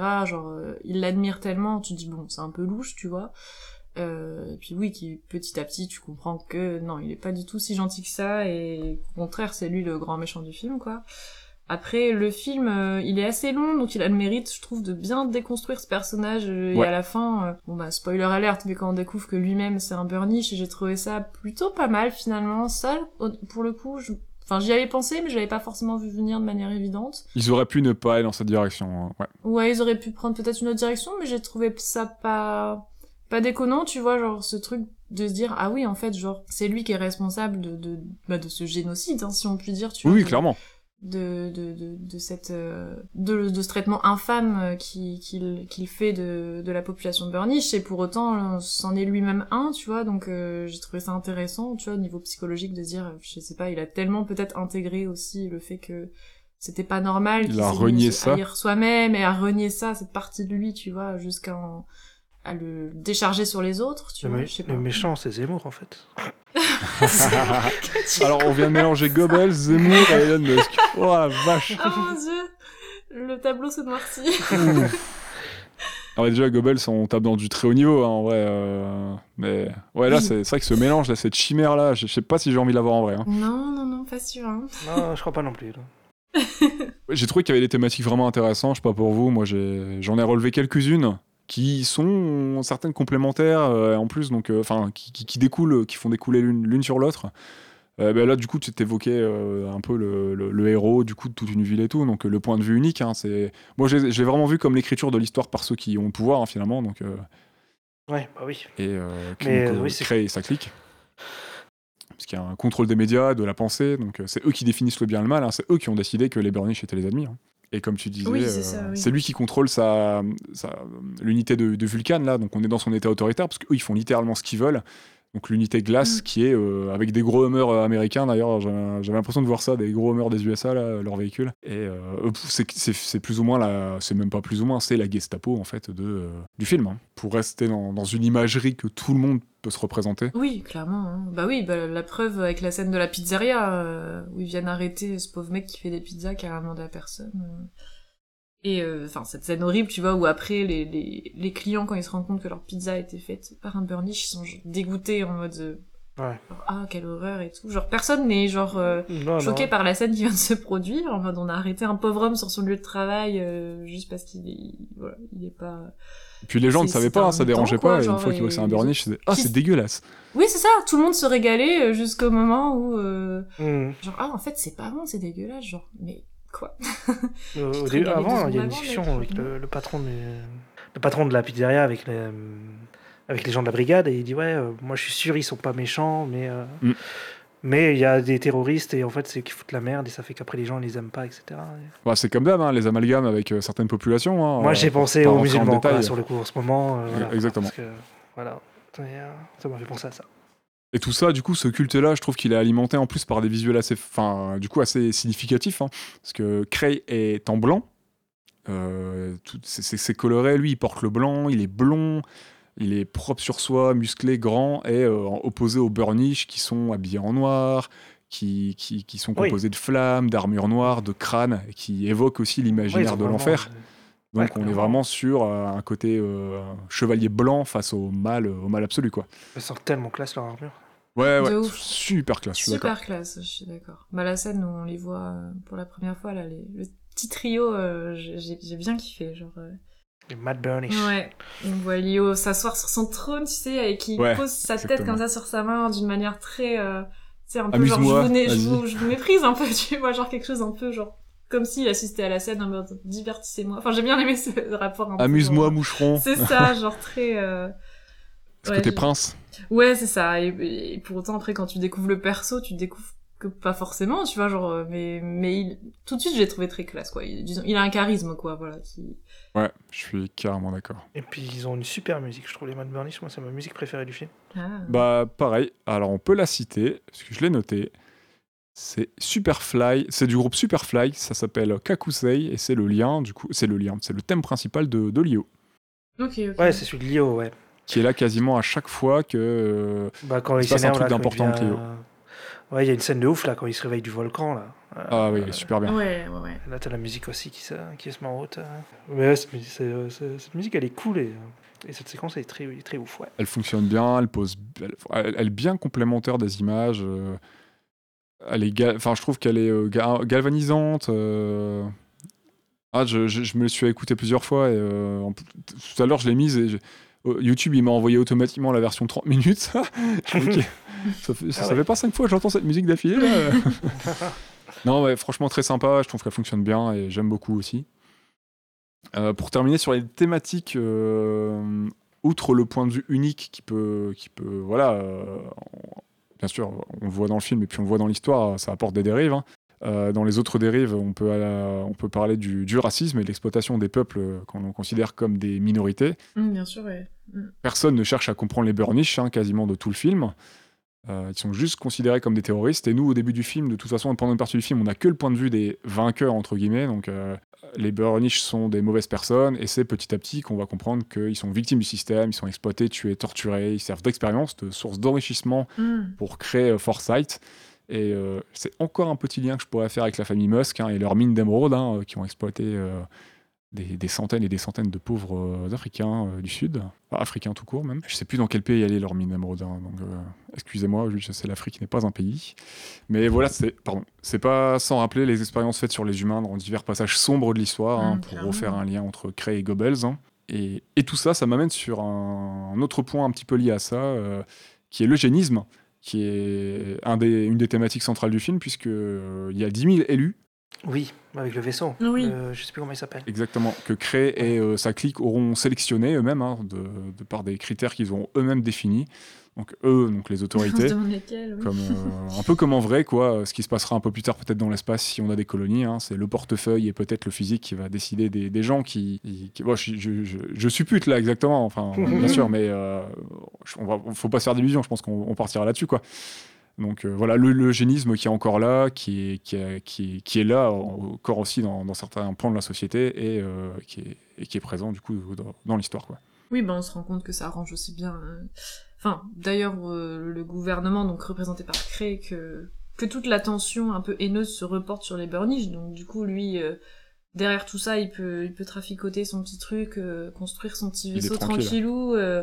Et en plus, ça justifie un peu genre euh, les actes horribles, les expériences horribles qu'il fait euh, pour, pour utiliser littéralement l'énergie vitale de ces personnes pour euh, alimenter genre le moteur de son de son vaisseau. Et donc, euh, ouais, c'est un peu genre. euh, ils ont profité en fait juste de l'apparition de des sur Terre pour euh, Mm. voilà pour recentrer la haine sur eux pour pouvoir euh, voilà le gouvernement derrière euh, Détourner l'attention. voilà détourner l'attention pour faire leurs petites euh, petites expériences euh, tranquillou euh, pour pouvoir après se barrer en lâchant euh, très euh, très enfin très lâchement euh, tout le reste de la population c'est ça en sélectionnant juste quelques privilégiés euh, pour, euh, pour Sur des critères qui ne sont quoi. pas donnés, hein, Mm. mais oui mais on se doute bien on peut supposer que c'est les critères qui les arrangent. hein. De toute façon, déjà, s'il y a des critères, c'est que c'est pas une sélection euh, qui pourrait. euh, on n'a pas le choix, on peut sauver que 10 000 personnes, du coup, c'est complètement du hasard. Ce qui Mhm. peut-être pourrait se comprendre si tu n'avais que cette solution. Ce qui n'est pas le cas, puisque euh, pourrait ne pas faire ça et, comme ils disent, euh, sauver la, essayer de sauver la planète au lieu de, de fuir et de sélectionner euh, Ouais, dix- les 10 000 Oui, personnes qui t'arrangent. quoi. les, les normes super cryogénisantes, cry- cryogénisantes là, et puis. euh, Ouais, ouais, ils ont des solutions hein, sur lesquelles ils pourraient taffer. Hein. euh. Oui, oui. Bah, D'ailleurs, c'est ce qui m'avait un peu. Genre, je m'étais dit, mais pourquoi? Enfin, parce que on découvre après que Cray, en fait, c'était euh, l'assistant, je crois, un petit peu de d'un docteur, quoi, qui travaillait sur des expériences, etc., justement, euh, euh, liées euh, enfin, au burnish, un peu à l'exploitation de leur énergie, etc. Et que ce docteur, il avait mis en place Enfin, ah oui, non, sur, sur la conception de ce vaisseau, justement, parce qu'il savait que la Terre, elle était vouée à disparaître et tout, euh, à cause de cet amas de, de feu, enfin, je sais plus, qui vient du centre de la Terre, je crois, du noyau de la Terre. Et il travaillait sur une solution pour, justement, euh, trouver l'énergie suffisante pour faire démarrer, je pense, le vaisseau, et que ce docteur, il avait un peu travaillé sur deux options, donc soit l'option la moins éthique et la plus cruelle, qui est d'utiliser cette énergie des burnish, et donc de faire un génocide, clairement, euh, utiliser la population pour... euh, pour alimenter leur vaisseau. Et après, il avait Mhm. travaillé aussi sur un autre projet beaucoup plus euh, beaucoup plus sain et qui permettait la, justement la collaboration des des humains non mutants et des humains mutants, donc les Burnish, pour que tout le monde soit sauvé. Et en fait, créé, on se rend compte que bah déjà, il a lutté froidement euh, le docteur et qu'en plus, il s'est vraiment focus sur l'option la, la plus cruelle, alors qu'il y avait d'autres options finalement qui permettaient d'envisager de sauver la Terre, euh, etc. Donc on se dit... bon, Il a pris la facilité, celle qui pourrait le sauver et aussi. Quoi. Genre juste peut-être il est juste mauvais de base et qu'il s'est dit genre bah non tant pis euh, on se casse. euh. Ah bah, de toute façon, il assassine. hein. Ouais, Il Macri, assassine Oui, le il est mauvais scientifique. de base, euh, parce que même il explique que bah, le héros Galio, enfin, il s'est fait sauver par, euh, par lui. Oui c'est ça ouais. Mais en fait, c'est plus pour, euh, par intérêt pour euh, devenir connu, quoi, qu'il a fait qu'autre chose, quoi. Oui Ouais, en fait, c'est un hasard. Euh, Galio, il est sorti de- du bâtiment en flammes, il, il a pris dans ses bras et les gens, ils ont pensé qu'il l'avait sauvé.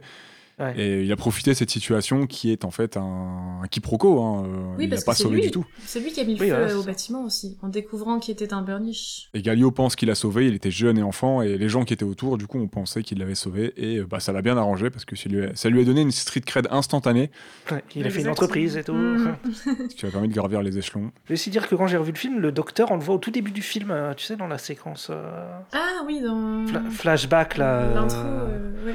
Tu vois les gens qui se transforment en. Oui. Tu le vois à un moment, il parle à la télé. Ah d'accord. Hmm. D'accord. Ouais. Ils disent euh, son nom, ils ils disent le docteur machin, et tu le vois. Le docteur Deus, euh, je ne sais plus quoi. Ouais, Je ne sais plus non plus. Pas Deus quelque chose. Si, je sais Deus. Promet. Euh, Deus. Ex Machina, c'est sa machine. C'est le Lui mecha. s'appelle Machine, Deus, ouais, et ouais, voilà. Bah, d'ailleurs, clairement en référence au Deus Ex Machina, Ex Machina. Puisque d'ailleurs, euh, enfin, du coup, le docteur, même s'il est mort, il revient à un moment du film sous la forme un peu d'une, je sais pas, enfin, il a, il a un peu genre transféré sa conscience dans un robot ou je sais plus quoi, une sorte de Ouais, c'est ouais. ça, ouais. Dans c'est devenu une IA, d'ordinateur en un fait. peu, ouais, voilà. Oui, voilà, c'est ça. Et il arrive un petit peu au moment inespéré pour donner un peu la solution euh, à tout ce merdier. En gros, euh, vous inquiétez pas, j'ai la solution. euh. Donc ouais, clairement, genre, Docteur Deus, euh, C'est il porte plug bien and son play, nom, quoi. c'est facile. c'est ça, il porte bien son nom. Plus facile que de monter un meuble Ikea. Et bah, du coup, ce qui nous amène au dernier, à la dernière thématique finalement abordée, qui est bah, l'environnement, hein. La, la planète qui se consume, hein, avec la surexploitation dans leur monde aussi du coup des, des ressources, et, euh, et les 10 000 élus du coup qui vont quitter la Terre pour sauver leur carcasse et condamner tout le reste, puisque s'ils quittent la Terre, tout, tout sera terminé en fait. On sait que ça, on apprend que ça va condamner euh, tous les gens qui vont rester sur Terre et sûrement peut-être toute la planète. Et euh, donc on peut aussi voilà évoquer, euh, évoquer du coup de, de loin euh, le, le capitalisme à son, son paroxysme par, Mhm. par extension quoi. Oui, bah d'ailleurs, ils expliquent à un moment que l'origine des Burnish, en fait, ce serait des entités qui proviennent d'une autre dimension, je crois, et qui sont Il y a eu venues, une euh, scission, une, un lien, une connexion qui s'est fait avec une dimension. avec certains êtres humains qui avaient peut-être, je sais pas, genre la- cette capacité de, de, de recevoir cette énergie, enfin de, de combiner avec l'énergie de ces, de ces êtres euh, de feu. Et on peut, enfin après voilà, on peut clairement imaginer que ce serait comme une sorte d'entité au-dessus de nous qui pourrait représenter, alors ce qu'on veut, hein, mais genre euh, peut-être aussi voilà, c'est ça, la nature en fait avec un grand N qui qui qui, Ouais. qui vient donner un avertissement un peu genre à, à la planète Terre en mode euh, attention. Euh, là vous êtes allé trop loin genre si vous continuez genre on va faire enfin voilà la terre va se venger s'auto-consumer genre euh, et que voilà faut enfin on peut le voir un peu peut-être comme ça je sais pas mais euh, Oh, mais si, euh, pourquoi pas complètement, comme un dernier avertissement, euh, ouais un petit un- ou peu, peut-être genre, un, euh, un coup de pouce si cette, euh, cette énergie divin, est bien soit, utilisée. euh, hein, ouais euh. un peu extra-dimensionnel en tout cas genre quelque chose qui est pas dans notre dimension qui serait intervenu quand même genre euh, sur la terre pour euh, forcer les humains à, je sais pas à agir quoi Non, mais euh, je- euh, complètement d'accord, hein, ça peut. On peut, on peut extrapoler jusqu'à ce niveau-là et voir peut-être même quasiment une intervention divine, hein, pourquoi pas. hein, Oui, euh. c'est ça. Après, c'est pour ça, voilà, là, on met ce qu'on veut sur cette entité euh, au-dessus de nous, quoi. Après, euh, selon ses croyances, etc. Mais oui, divine ou ouais, quelque chose en tout cas qui, voilà, qui est au-dessus de nous et qu'on contrôle pas et qui aurait pu. euh, Sur le coup, on sait pas comment c'est arrivé, le fait que, Ben non, je crois pas qu'il explique. Hein. que tout d'un coup, il y a les, les premières qui arrivent dans le monde. Non, il dit juste ça arrive un jour et Ouais. voilà, ouais. Ah, De mémoire, non, c'est pas, c'est c'est pas complètement expliqué, non. T'as as, l'origine des Burnish, mais euh, tu sais vite fait ce qui s'est passé, mais l'origine totale, non, non, tu sais, tu sais pas tout. Il y a, il y a une zone de flou, je pense qu'il est pas plus mal, on n'a peut-être pas besoin Oui. de tout savoir, ça permet de Bah, du projeter coup, ça un peu permet justement, voilà, ouais, Ouais. de- et de te, voilà, de, de voir diverses choses, et c'est peut-être pas plus mal. Et puis ça évite aussi de peut-être trop d'épines, euh, parce que c'est vrai qu'au plus tu Ça mets veut en dire que les flammes, c'est des... c'est des formes de vie, c'est des aliens, en fait. Ouais, c'est ça, bah, Ouais. c'est ce qu'ils expliquent. Ouais, les ouais, flammes, elles, elles crient, elles pleurent, tu peux les entendre pleurer. euh, et tu vois que les flammes, en fait, j'ai, tu vois que les flammes sont différentes de- du feu standard. Parce que tu peux voir euh, à certains moments dans, dans le film du- des flammes tout à fait standards, alors que les flammes de Burnish sont roses et bleues. On voit des flammes autres que des flammes roses et bleues? Ouais, il y a un moment dans le film, à, quelques, à quelques moments, j'ai, je pensais pas, mais en re- revérifiant tout à l'heure euh, pour autre chose, je suis tombé sur des petites séquences où il y a des flammes euh, orange et rouge en arrière-plan, Ah, ce genre de choses. Parce que j'avais pas, pas vu du tout. Alors moi, j'avais pas vu non plus, parce que quasiment toutes les flammes sont, sont Rose, bleues, roses, Rose, ouais. orange, euh, orangées, mais vraiment orange-rouge comme on pourrait avoir, non, il y en a quasiment pas. Ouais. Juste par petites portions à certains moments. Et tout ce qui émane des burnish est rose et bleu. Et ça. un peu orangé par moments, suivant la, la teinte lumineuse, la, la lumière de, de- de la scène, Mm. l'ambiance qui est donnée. Mais euh, et je trouvais ça plutôt sympa parce qu'en plus, euh, ça, je trouve que ça adoucit un peu la chose. euh. Je, je trouve ça intéressant d'être parti sur quelque chose de doux visuellement, avec du rose et du bleu, de, de par l'aspect ultra dynamique des combats. Euh, et euh, des explosions, etc. Et je trouve que c'est peut-être un peu moins criard que si ça avait été du orange et du un orange bien pétant et un rouge, Mm. euh, rouge et jaune qui aurait peut-être été un peu plus violent euh, pour nos rétines. Ouais, qui nous épargne peut-être quelques crises d'épilepsie aussi. mais mais ouais, visuellement, ça veut dire que c'est des flammes un peu particulières. Bah, c'est ça en fait. Du, tout, du coup, tout de suite, tu te dis c'est pas des flammes standards quoi. Après, tu, au début, tu sais pas trop, donc tu peux croire que c'est aussi un choix. Voilà, un choix du, du- des gens qui travaillent sur ce film de dire bah on va pas juste faire des, des flammes standards euh, orange jaune et tout, mais du coup tu t'identifies tout de suite le feu à quelque chose de différent et, et ouais qui a, qui a une identité toucher, visuelle propre. Alors pourquoi pas une identité aussi propre qui bah d'ailleurs se justifie par la suite du film en mode bah en fait si c'est c'est vivant quoi, c'est c'est euh, c'est pas juste le feu euh, comme on connaît. euh. Si j'ai bien compris, visuellement, le film vous a beaucoup plu. On est vraiment sur un- une, bonne, une bonne osmose entre de la 2D et de, la- et de la 3D, avec une, simplicité, une, épuration dans les lignes, comme je disais, dans, dans le trait. Je trouve que ça fonctionne super bien. J'aime beaucoup aussi les, perspectives, les, formes, les formes malmenées, complètement distordues, étirées. euh, ce côté très organique et parfois, euh, on dirait presque anarchique. Et c'est pas forcément. T'as l'impression que le trait n'est pas propre, enfin, des fois. Enfin, co- comme t'es sur des formes vraiment éclatées par moments, euh, des formes parfois abs- abstraites, ça donne quelque chose d'un peu, d'un peu plus vivant, d'un peu plus naturel. euh, malgré des formes, des, des lignes très propres, très, très, très droites, euh, Mm. des mécas très, très carrés, des bâtiments bien carrés, bien droits, qui sont déformés par moments, mais c'est vrai que globalement, c'est assez propre euh, et assez bah, carré, hein, clairement, euh, dans, dans- dans les formes. Les personnages sont assez anguleux, euh, etc. Quoi, donc, euh, mais on arrive quand même à avoir quelque chose de très, très organique, malgré tous ces angles, toutes ces lignes bien droites, Ouais. ces, ces coins, ces côtés. Et ça, je trouve ça... je trouve que c'est très bien géré, et j'aime beaucoup. Ouais, je comprends tout à fait. En effet, il y a une, sorte- une forme de. Enfin, un peu de malléabilité. Enfin, je sais pas comment dire. C'est vrai que parfois, selon les plans. Enfin, je repense au premier plan on voit Lio et Gallo se confronter, donc front à front, tu sais, cette scène euh, Mm. un peu à la fin de leur premier combat. Je crois quand c'est quand Lio il est arrêté par la suite. Le Oui. plan, il est un peu vu du dessous, donc c'est vrai que les persos, ils ont l'air un peu déformés comme ça, mais la- ça donne un aspect très justement, t'as l'impression qu'ils peuvent un peu bouger comme ils veulent, genre il y a ce truc un peu fluide, malléable, qui fait que ben dans les combats c'est vachement cool parce qu'en effet ça se limite pas juste au comment dire, ça se limite pas à un aspect très comme tu dis très réaliste, très carré où genre il y aurait je sais pas un bras qui part dans un truc où tu dis non ça marche pas parce que c'est enfin je sais pas comment dire. Du coup là euh, peu importe si les persos parfois les plans sont un peu tordus, enfin ça marche bien parce que tout va vite, ça donne un, vrai dynamisme à l'écran et j'ai trouvé ça intéressant parce que justement on sort du combat classique euh, qui pourrait être réaliste avec des plans aussi réalistes là euh, enfin ça reste réel enfin ce qu'on voit à l'écran euh, reste réaliste dans un certain sens mais ouais il y a ce truc un peu parfois déformé qui rend euh, je sais pas ouais qui donne un, un visu cool et et qui permet justement un dynamisme autre euh, très fluide très malléable ouais cet aspect enfin je sais pas comment dire mais voilà Parce que j'avais eu un, petit moment de crainte. Au début, euh, je sais pas si vous vous souvenez, mais il y a, la séquence d'intro qui explique ce que vite fait les, le- qui a été le cataclysme, l'apparition des burnish, les gens qui se sont enflammés, tout ça.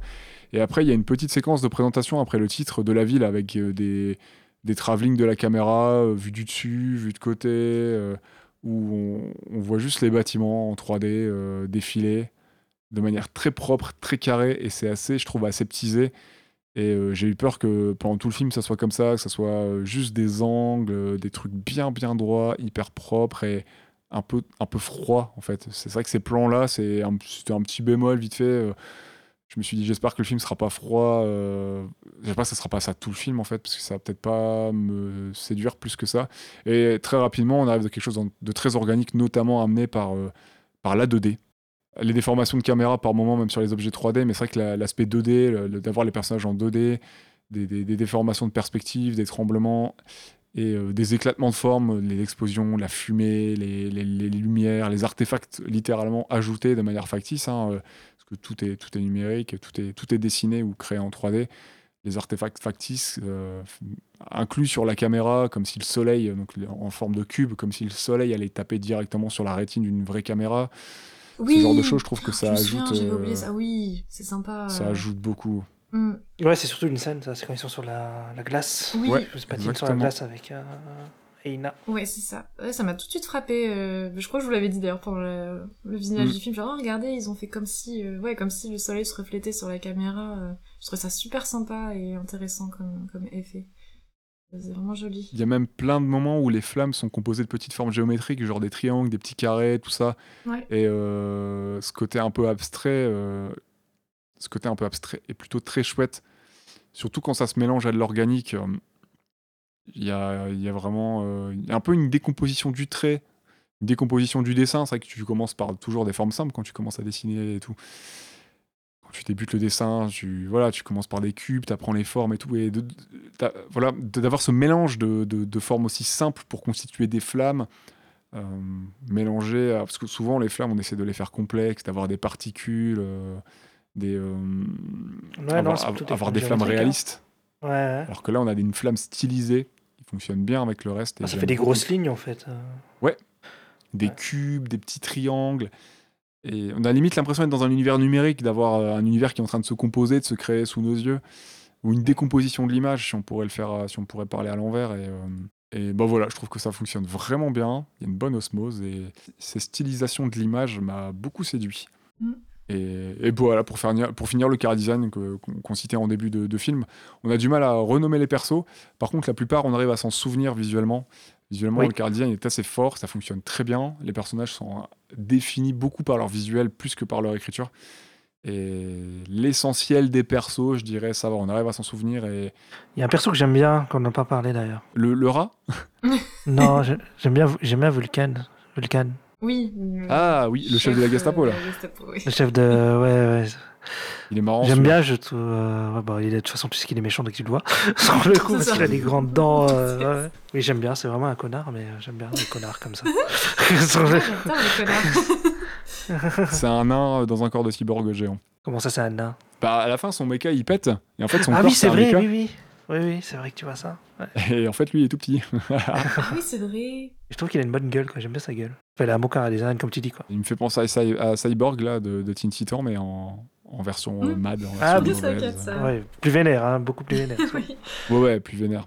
Plutôt très chouette. Et oui, voilà, le côté abstrait, j'aime beaucoup. Et le fait que des fois, ça parte en cacahuète et que tu, tu sois plus trop sûr de ce que tu vois, mélangé avec, avec le style, j'ai trouvé un peu super flat. J'ai pensé à du flat aussi, moi, quand j'ai vu le film. Ouais, ce, ce mélange-là, il fonctionne bien. Et bah, ça m'a encore rappelé, parce que c'est un des derniers, c'est un des rares films que j'ai vu qui mélangeait bien ça. Le côté psyché et super flat, ça m'a encore fait penser à Speed Racer des Wachowski. hein. Je le cite souvent en ce moment, mais il mélange tellement bien ces styles que bah, ça, ça a vraiment marqué ma rétine l'année dernière. Quoi. Ouais, c'est parce que tu l'as vu il y a pas longtemps. Moi, j'ai vu il y a moins de 10 ans, donc je me souviens plus. Ouais, c'est, pour ça aussi. Mm. D'ailleurs, j'avais vu que Imaishi il avait travaillé avec euh, Koike, je sais pas comment on dit, un animateur qui a travaillé sur euh, les Animatrix. Rien à voir, mais euh, comme tu parles de Speed Racer. Pas Keiichi Koike? Non. Takeshi, ouais, Koike. Si je le Les grands bien. esprits se rencontrent. Takeshi Takeshi, j'ai noté. Alors, est-ce que je le prononce bien ou est-ce que j'ai fait une faute? Je ne sais pas. Koike. Il a fait Redline. Takeshi. Ouais, bah, c'est le même style. Mhm. Enfin, c'est le même Et style. Redline C'est ouais. Mm. Redline, c'est comme je parlais là du Sakuga, c'est c'est beaucoup de ça aussi. C'est ça se déforme de ouf, ça part, c'est ultra dynamique, ça va super vite. hein. C'est un film de course de voiture. et, euh, D'accord, oui. Qui est un peu dans le style de Speed Racer par moment. C'est... On l'avait vu à la nuit de l'anime euh, là, il y a quelques années. Redline Ouais. Ok, j'ai plus trop de souvenirs. Courses de bagnole, euh, c'est de la SF, c'est euh, ultra, ultra vénère les courses de bagnole avec des, des voitures qui ressemblent à des vaisseaux et tout. Avec un mec avec Ah. une grosse banane, euh, Ouais, ouais, un peu à la. Elvis, habillé en Oui, cuir rouge. Il y a des extraterrestres et tout, il y a Yes. plein de. euh, voilà. Oui, oui, j'ai plus tout en tête. Bon, ça remonte à quelques années, mais oui, oui. Ça ça C'est bien barré, c'est bien sympa. Ouais. Et pour finir, on peut peut-être refaire un petit point musique avec le compositeur Hiroyuki Sawano. C'est à lui qu'on doit la, BO, euh, de Promare, qui est un compositeur euh, japonais assez connu. hein. J'ai pris des gros noms là, mais euh, il a notamment travaillé sur, la, sur SNK, sur Kill la Kill, forcément. hein. Euh, Gundam Unicorn, euh, sorti en 2016. Seven Seven Deadly Sins, euh, Revival of the Commandments. Mais je Mm. pense qu'il a travaillé sur plusieurs choses Ouais. à Seven Deadly Sins, je crois. Ouais, c'est ce que j'avais vu aussi. Et pendant tout le film, j'arrêtais pas de me dire par moments, euh, cette BO, elle me dit quelque chose. Enfin, ce style, ce mélange de voix en fond pour les combats, avec, euh, avec une pop euh, vraiment qui habille vraiment l'action, le, qui, qui compose un fond sonore assez homogène. J'ai déjà entendu, que- entendu ça quelque part, ça me dit quelque chose, et j'ai et j'ai pas arrêté de penser à Xenoblade Chronicle X, et sur lequel il a aussi travaillé, donc Bah oui. euh, c'est- c'était cohérent. Mm. Il y a vraiment le même style de, de bande-son sur Chronicle X et sur Promare, c'est c'est plutôt, plutôt marrant. En plus d'avoir des petits points communs euh, dans les thématiques abordées, l'écologie, euh, l'exploitation des ressources, tout ça, tout ça. Je sais pas ce que vous avez pensé globalement, vous, de la BO. Très chouette, ouais. Très chouette. Je trouve que elle accompagne vraiment bien les scènes, euh, les scènes d'action et tout. Enfin, elle fait vraiment partie des scènes. Enfin, je sais pas comment dire, mais des fois, bon, t'as des BO qui te marquent plus ou moins, mais là, je me suis dit, ça fait vraiment partie du. Enfin, ça accompagne vraiment la scène. Ça fait partie de ce qu'on voit à l'écran et de- du coup de ce qu'on entend. Ça, ça crée un vrai dynamisme. Ça appuyait vraiment bien ce qu'on voyait à, à l'image. Donc, euh, donc pour le coup, ouais, je l'ai trouvé vraiment sympa. Vraiment sympa cette BO. Ouais, moi aussi, j'aime beaucoup les... les musiques sont très cool. Bah, la musique principale aussi, qu'on entend plusieurs fois, là, au moins 4-5 fois dans le film, qui Ouais, est bah, sympa le, aussi. le thème de Lio, Kasu, euh, Kakusei? Non, le thème de Lio, ça c'est. Non, mais il y a le thème principal du film. C'est Oui, pas le oui, thème oui, Lexus, qui est très cool. Je sais pas quoi là. Non, c'est pas ça. Ouais, je crois que c'est ça, ouais, qui est très très cool. Ouais, bah globalement, de toute façon, les- les- il y a quelques compos d'Hiroyuki Sawano qui sont très chouettes. Et c'est vrai que j'en ai réécouté. Tout n'est pas dispo sur YouTube, euh, mais euh, on peut trouver deux trois, deux, trois compos et c'est plutôt sympathique, ouais, ça. Mais par contre, des fois, pour avoir revu le film, il y a un moment où genre, il lance la musique, la musique elle s'arrête, et genre, une minute après, il la, re- il la recommence. Fais, ah ouais, Ouais. il s'est abusé un peu là. Il y a un peu de répétition, notamment le thème de Lio qui revient je sais plus, Oui, souvent. Ouais. Bah, les deux, film, c'est là et le, et le thème principal euh, du film. Ouais, ils ont peut-être un peu trop utilisé certains sons par moment. C'est vrai que euh, le, comme le film fait 1h50, euh, t'as l'impression de réentendre vraiment plusieurs fois certains morceaux. euh, c'est le cas avec. euh, Ouais, c'est pas une impression. Hein. d'entre eux, hein. Non, non, mais il y a deux, trois d'entre eux, ils sont répétés et d'autres, euh, je sais pas si c'est les mêmes, mais en tout cas, ils se ressemblent. Ouais. Même si ça fonctionne, hein, euh, mais j'avais l'impression de- de- de- d'être à la fois entre du jeu vidéo et. Bah, du coup, à cause de, de l'effet Xenoblade Chronicle, hein, d'avoir une bande-son de jeu vidéo qui, qui était en, en fond, en fond du film par moment d'ailleurs. Apparemment, il a aussi taffé sur euh, League of Legends, que j'ai vu. Ok. Au niveau du son, enfin des musiques. Et le dernier film euh, sorti sur Netflix, Bubble. Je sais pas ce que ça vaut, mais euh, apparemment c'est lui aussi qui aurait fait la bande son. D'accord. Bah, de toute façon, après, moi, je connaissais un peu la musique de. Bah, du coup, Gundam Unicorns, elle m'a pas trop, trop marqué, mais je crois que la musique était sympa. Et et il y a des sons d'SNK qui sont cool. Parce qu'il a travaillé sur les quatre saisons, donc. euh, Ouais, ouais. Et sur Seraph of the End aussi, j'avais vu la saison 1. J'avais bien kiffé. Après, euh, au niveau de l'identité, euh, enfin, de la bande son, quoi, je me souviens plus forcément, mais je crois qu'elle était cool. Ce que j'ai oublié de vous demander tout à l'heure, puisqu'on était lancé, ce qui, ce qui était plutôt cool, c'est est-ce que vous avez une scène ou une séquence favorite dans, dans ce film, dans ces 1h50 où il se passe énormément de trucs Moi, j'ai tapé facile. hein. J'ai revu le fail en accéléré tout à l'heure. euh, j'ai tapé dans du facile, mais c'est vraiment une scène qui m'a beaucoup plu. Donc bon. euh, De quoi? Bah, t'as pas dit euh, la Ah série non, j'ai pas encore dit. Je, je- je vous laisse répondre d'abord. Ah, ok. ah oui, pardon. Il se Ah, réserve vas-y, la fin. c'est compliqué sur le coup. Il se passe tellement de trucs dans le film que. Bah, il y en a, ouais. En fait, en fait, je remarque que toutes les scènes que j'aime bien, c'est c'est lié à, c'est lié à Lio, sur le coup. Mais euh, à Lio Fortia. Parce que ouais, j'aime, je kiffe quand ils arrivent avec les, les maths de, les maths burnish là. Tu sais, ils- l'autre il sort la moto, l'autre il sort le quad, l'autre il se Mm. met sur un trône là. Ouais. Je trouve ça tellement stylé quoi. Mais aussi quand je disais tout à l'heure quand il sort du volcan là que c'est complètement fou à ce moment-là. Ouais, bah ça y est, j'ai pris cette séquence-là. euh, Ah ouais, ouais, quand il se transforme, elle est super bien, quoi. Mm. C'est qu'elle est cool. Devient tout noir et tout là. Ouais. Ouais, avec son dragon. Un côté abstrait, hyper inventif. euh, Le thème musical qui revient, qui est galvanisant, qui fonctionne super bien. Mm. Lui, il laisse éclater sa fureur. J'ai noté la fureur du dragon. petite, euh, petite ref à, à notre grand ami Bruce Lee. Mais voilà, c'est stylisé comme jamais. euh, formes géométriques basiques. euh, genre les carrés des triangles et tout qui se mélangent à de l'organique et qui de qui euh, j'ai marqué Lio devient un vocal non c'est pas ça c'est Lio se transforme en volcan littéralement donc, euh, Un vocal. l'ex- l'expression de, de l'énergie, de peut-être la fureur de la Terre. euh, la- la- la- C'est littéralement une explosion. euh, et puis t'as la lave qui prend la forme de sa tête. euh, la, la Terre, elle se fracture. euh, Oui. la haine est totale. Mm. Et moi, je l'ai un peu pris comme une image un peu douce amère, parce que entre les couleurs qui expriment de la violence, mais qui sont très douces, je trouve, à, l'œil, en fait, euh, c'est assez doux à regarder. C'est pas criard, c'est pas agressif pour les yeux. Mais à côté de ça, c'est ultra dynamique et la situation est tellement grave, elle est tellement pleine de haine et urgente que euh, voilà, j'ai, je trouve que douce amère, ça, euh, ça exprime bien euh, cette séquence en fait. Douce visuellement, mais amère sur le sur sur le fond quoi. Ouais. On a un sucré salé, je dirais. Ouais. c'est ça. Moi, j'ai bien aimé la scène d'intro quand même. Vraiment, elle m'a marqué. Bien. Ah, quand tu parles de la scène d'intro, tu parles de la ouais, scène. enfin, la scène de- d'intro, le... Bah, le début du film. Genre, on est tout de suite dedans, bah, là où on découvre. euh, Enfin, on sait pas encore vraiment ce que c'est, mais un peu, ça fait un peu image d'archive. euh, Ouais, tout ça, ok. Ouais, toute la séquence, tout début, les quoi. quatre premières minutes, ouais. Ouais. Ouais, D'ailleurs, ouais, tout ok. est en noir et blanc. Parce que du coup, c'est, enfin, j'ai ouais. mes souvenirs, c'est un peu de l'archive, quoi. Il te passe des, des extraits comme ça, etc.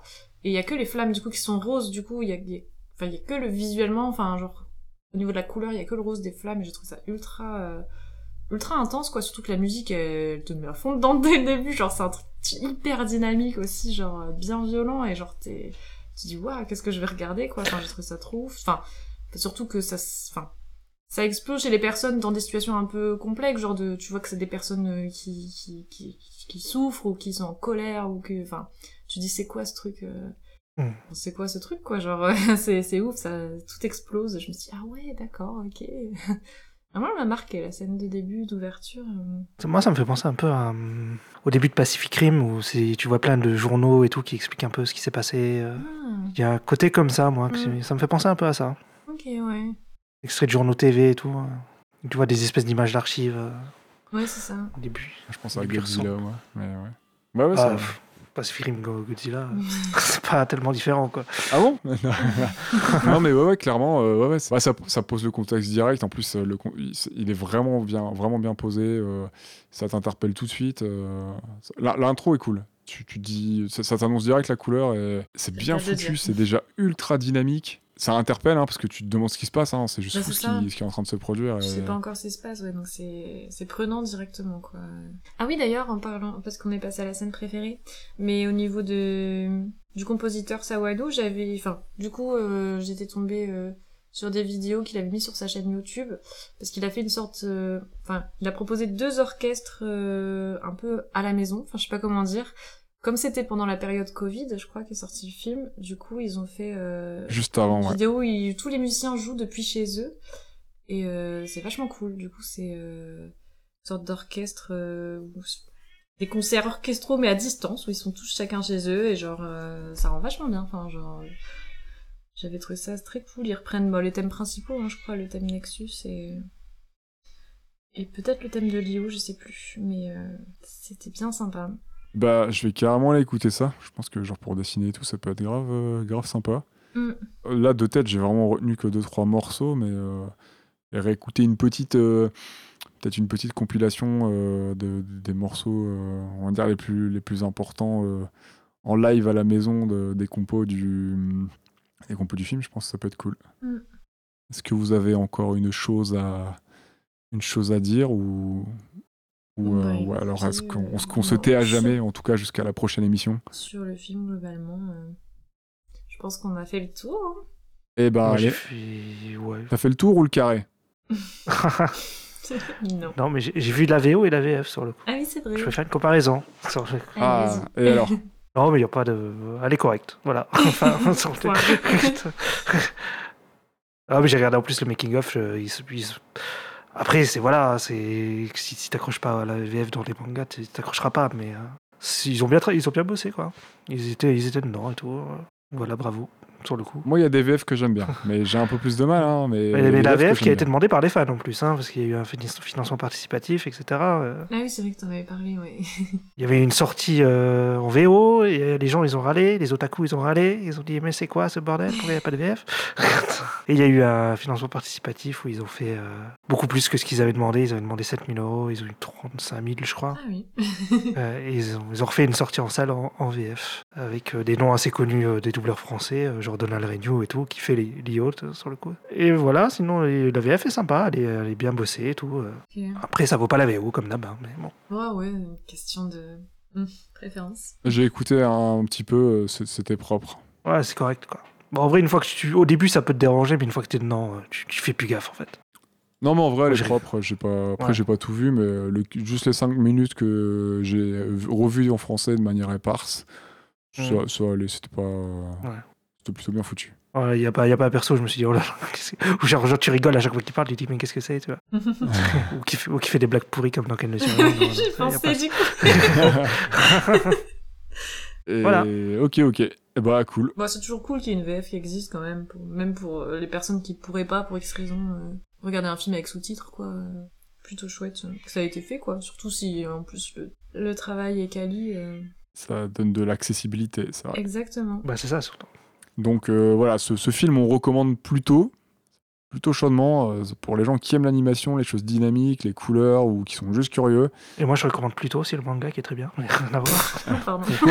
Euh, Oui, oui, euh, lisez plutôt, j'ai pas encore terminé, mais c'est très bien, mais euh, ok. Plutôt, c'est génial. Mais voilà, Promaret, euh, laissez-vous tenter. Si vous n'avez pas encore vu le film, c'est vraiment très sympa. C'est hyper abordable. Il n'y a pas besoin d'avoir des rêves dans l'anime et tout. Euh, C'est très très facile à comprendre. euh, Il n'y a aucun souci. Et voilà, c'est très stylé. C'est techniquement, c'est masterclass. Hein, je vais pas. C'est- là- Là-dessus, c'est un, voilà, un matériel hyper bien maîtrisé. C'est un, un beau mélange de technique, euh, de, de visuel qui donne quelque chose de, très très beau. Et, euh, et malgré le côté très, euh, très psyché, très euh, vibrant et dynamique des images, euh, il y a des moments où c'est quand même très doux.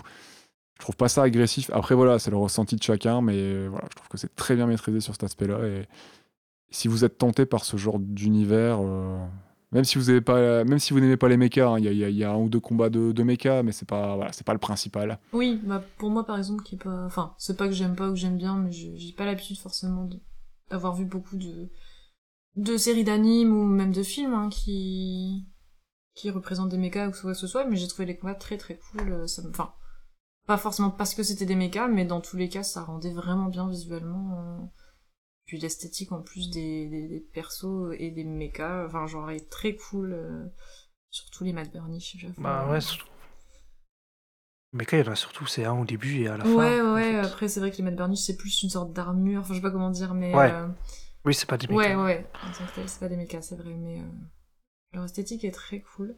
Après, comme tu disais, ouais, le film reste accessible et pour autant, euh, il a vraiment une identité, euh, enfin, assez unique, quoi. Enfin, moi j'avais pas forcément déjà vu des films d'animation euh, avec ce, visuel-là, donc il est accessible, mais il est original et il a le mérite d'avoir. Peut-être au début, tu peux dire, ah oui, bon, il y a, y a des des enfin pas des facilités scénaristiques mais des trucs déjà vus auxquels tu t'attends et pour autant il traite aussi d'un sujet un peu plus profond et sérieux bah comme on disait hein, les thématiques abordées comme la discrimination euh, euh, voire le génocide d'un peuple l'exploitation d'un peuple pour ses ressources euh, l'influence de la politique aussi d'un leader euh, sur sur bah, sur sur le peuple etc donc qui peut s'inspirer malheureusement enfin de malheureux événements historiques réels hein, donc sur ce point là c'est c'est intéressant je pense et puis c'est instructif peut-être sur certaines choses euh, avec un côté très euh, très euh, ouais je sais pas genre avec une du coup pas poétique mais genre ce que je trouve quand même que l'idée de la flamme c'est la flamme rose qui incarne l'énergie vitale des burnish et tout il y a quand même quelque chose de joli euh, visuellement et je sais pas dans l'histoire tout ça. Enfin bref du coup oui je recommande aussi euh, pour les curieux C'est beau. C'était une, je pense, une belle conclusion. oui je sais pas je me suis un peu embrouillée mais on voit où je veux en venir On comprend. Ista, un dernier mot ou c'est c'est bon pour toi? C'est mon dernier mot, Jean-Pierre. Eh ben, on finira sur ça Jean-Pierre Promaret, c'est parti. Pierre Euh, bah, écoutez, merci de, merci de nous avoir écoutés. Un prochain épisode, Sam le pompier, c'est promis, on, on va le faire. Ah bon? Euh, oui. Non, mais peut-être qu'on fera un, un Ultimate sur Fire Force, hein, tu sais, genre, on verra. Qui est un manga avec des, un animé avec des pompiers aussi, qui se battent contre des démons. Alors, euh, merci de nous avoir écoutés. J'espère que l'épisode vous aura plu. Il vous donnera peut-être envie de voir ou de revoir Promaret. Nous, on s'est bien amusé. Promère Pas Promar, Promère. Promère Je- Ça fait un peu je n'ai trop marre.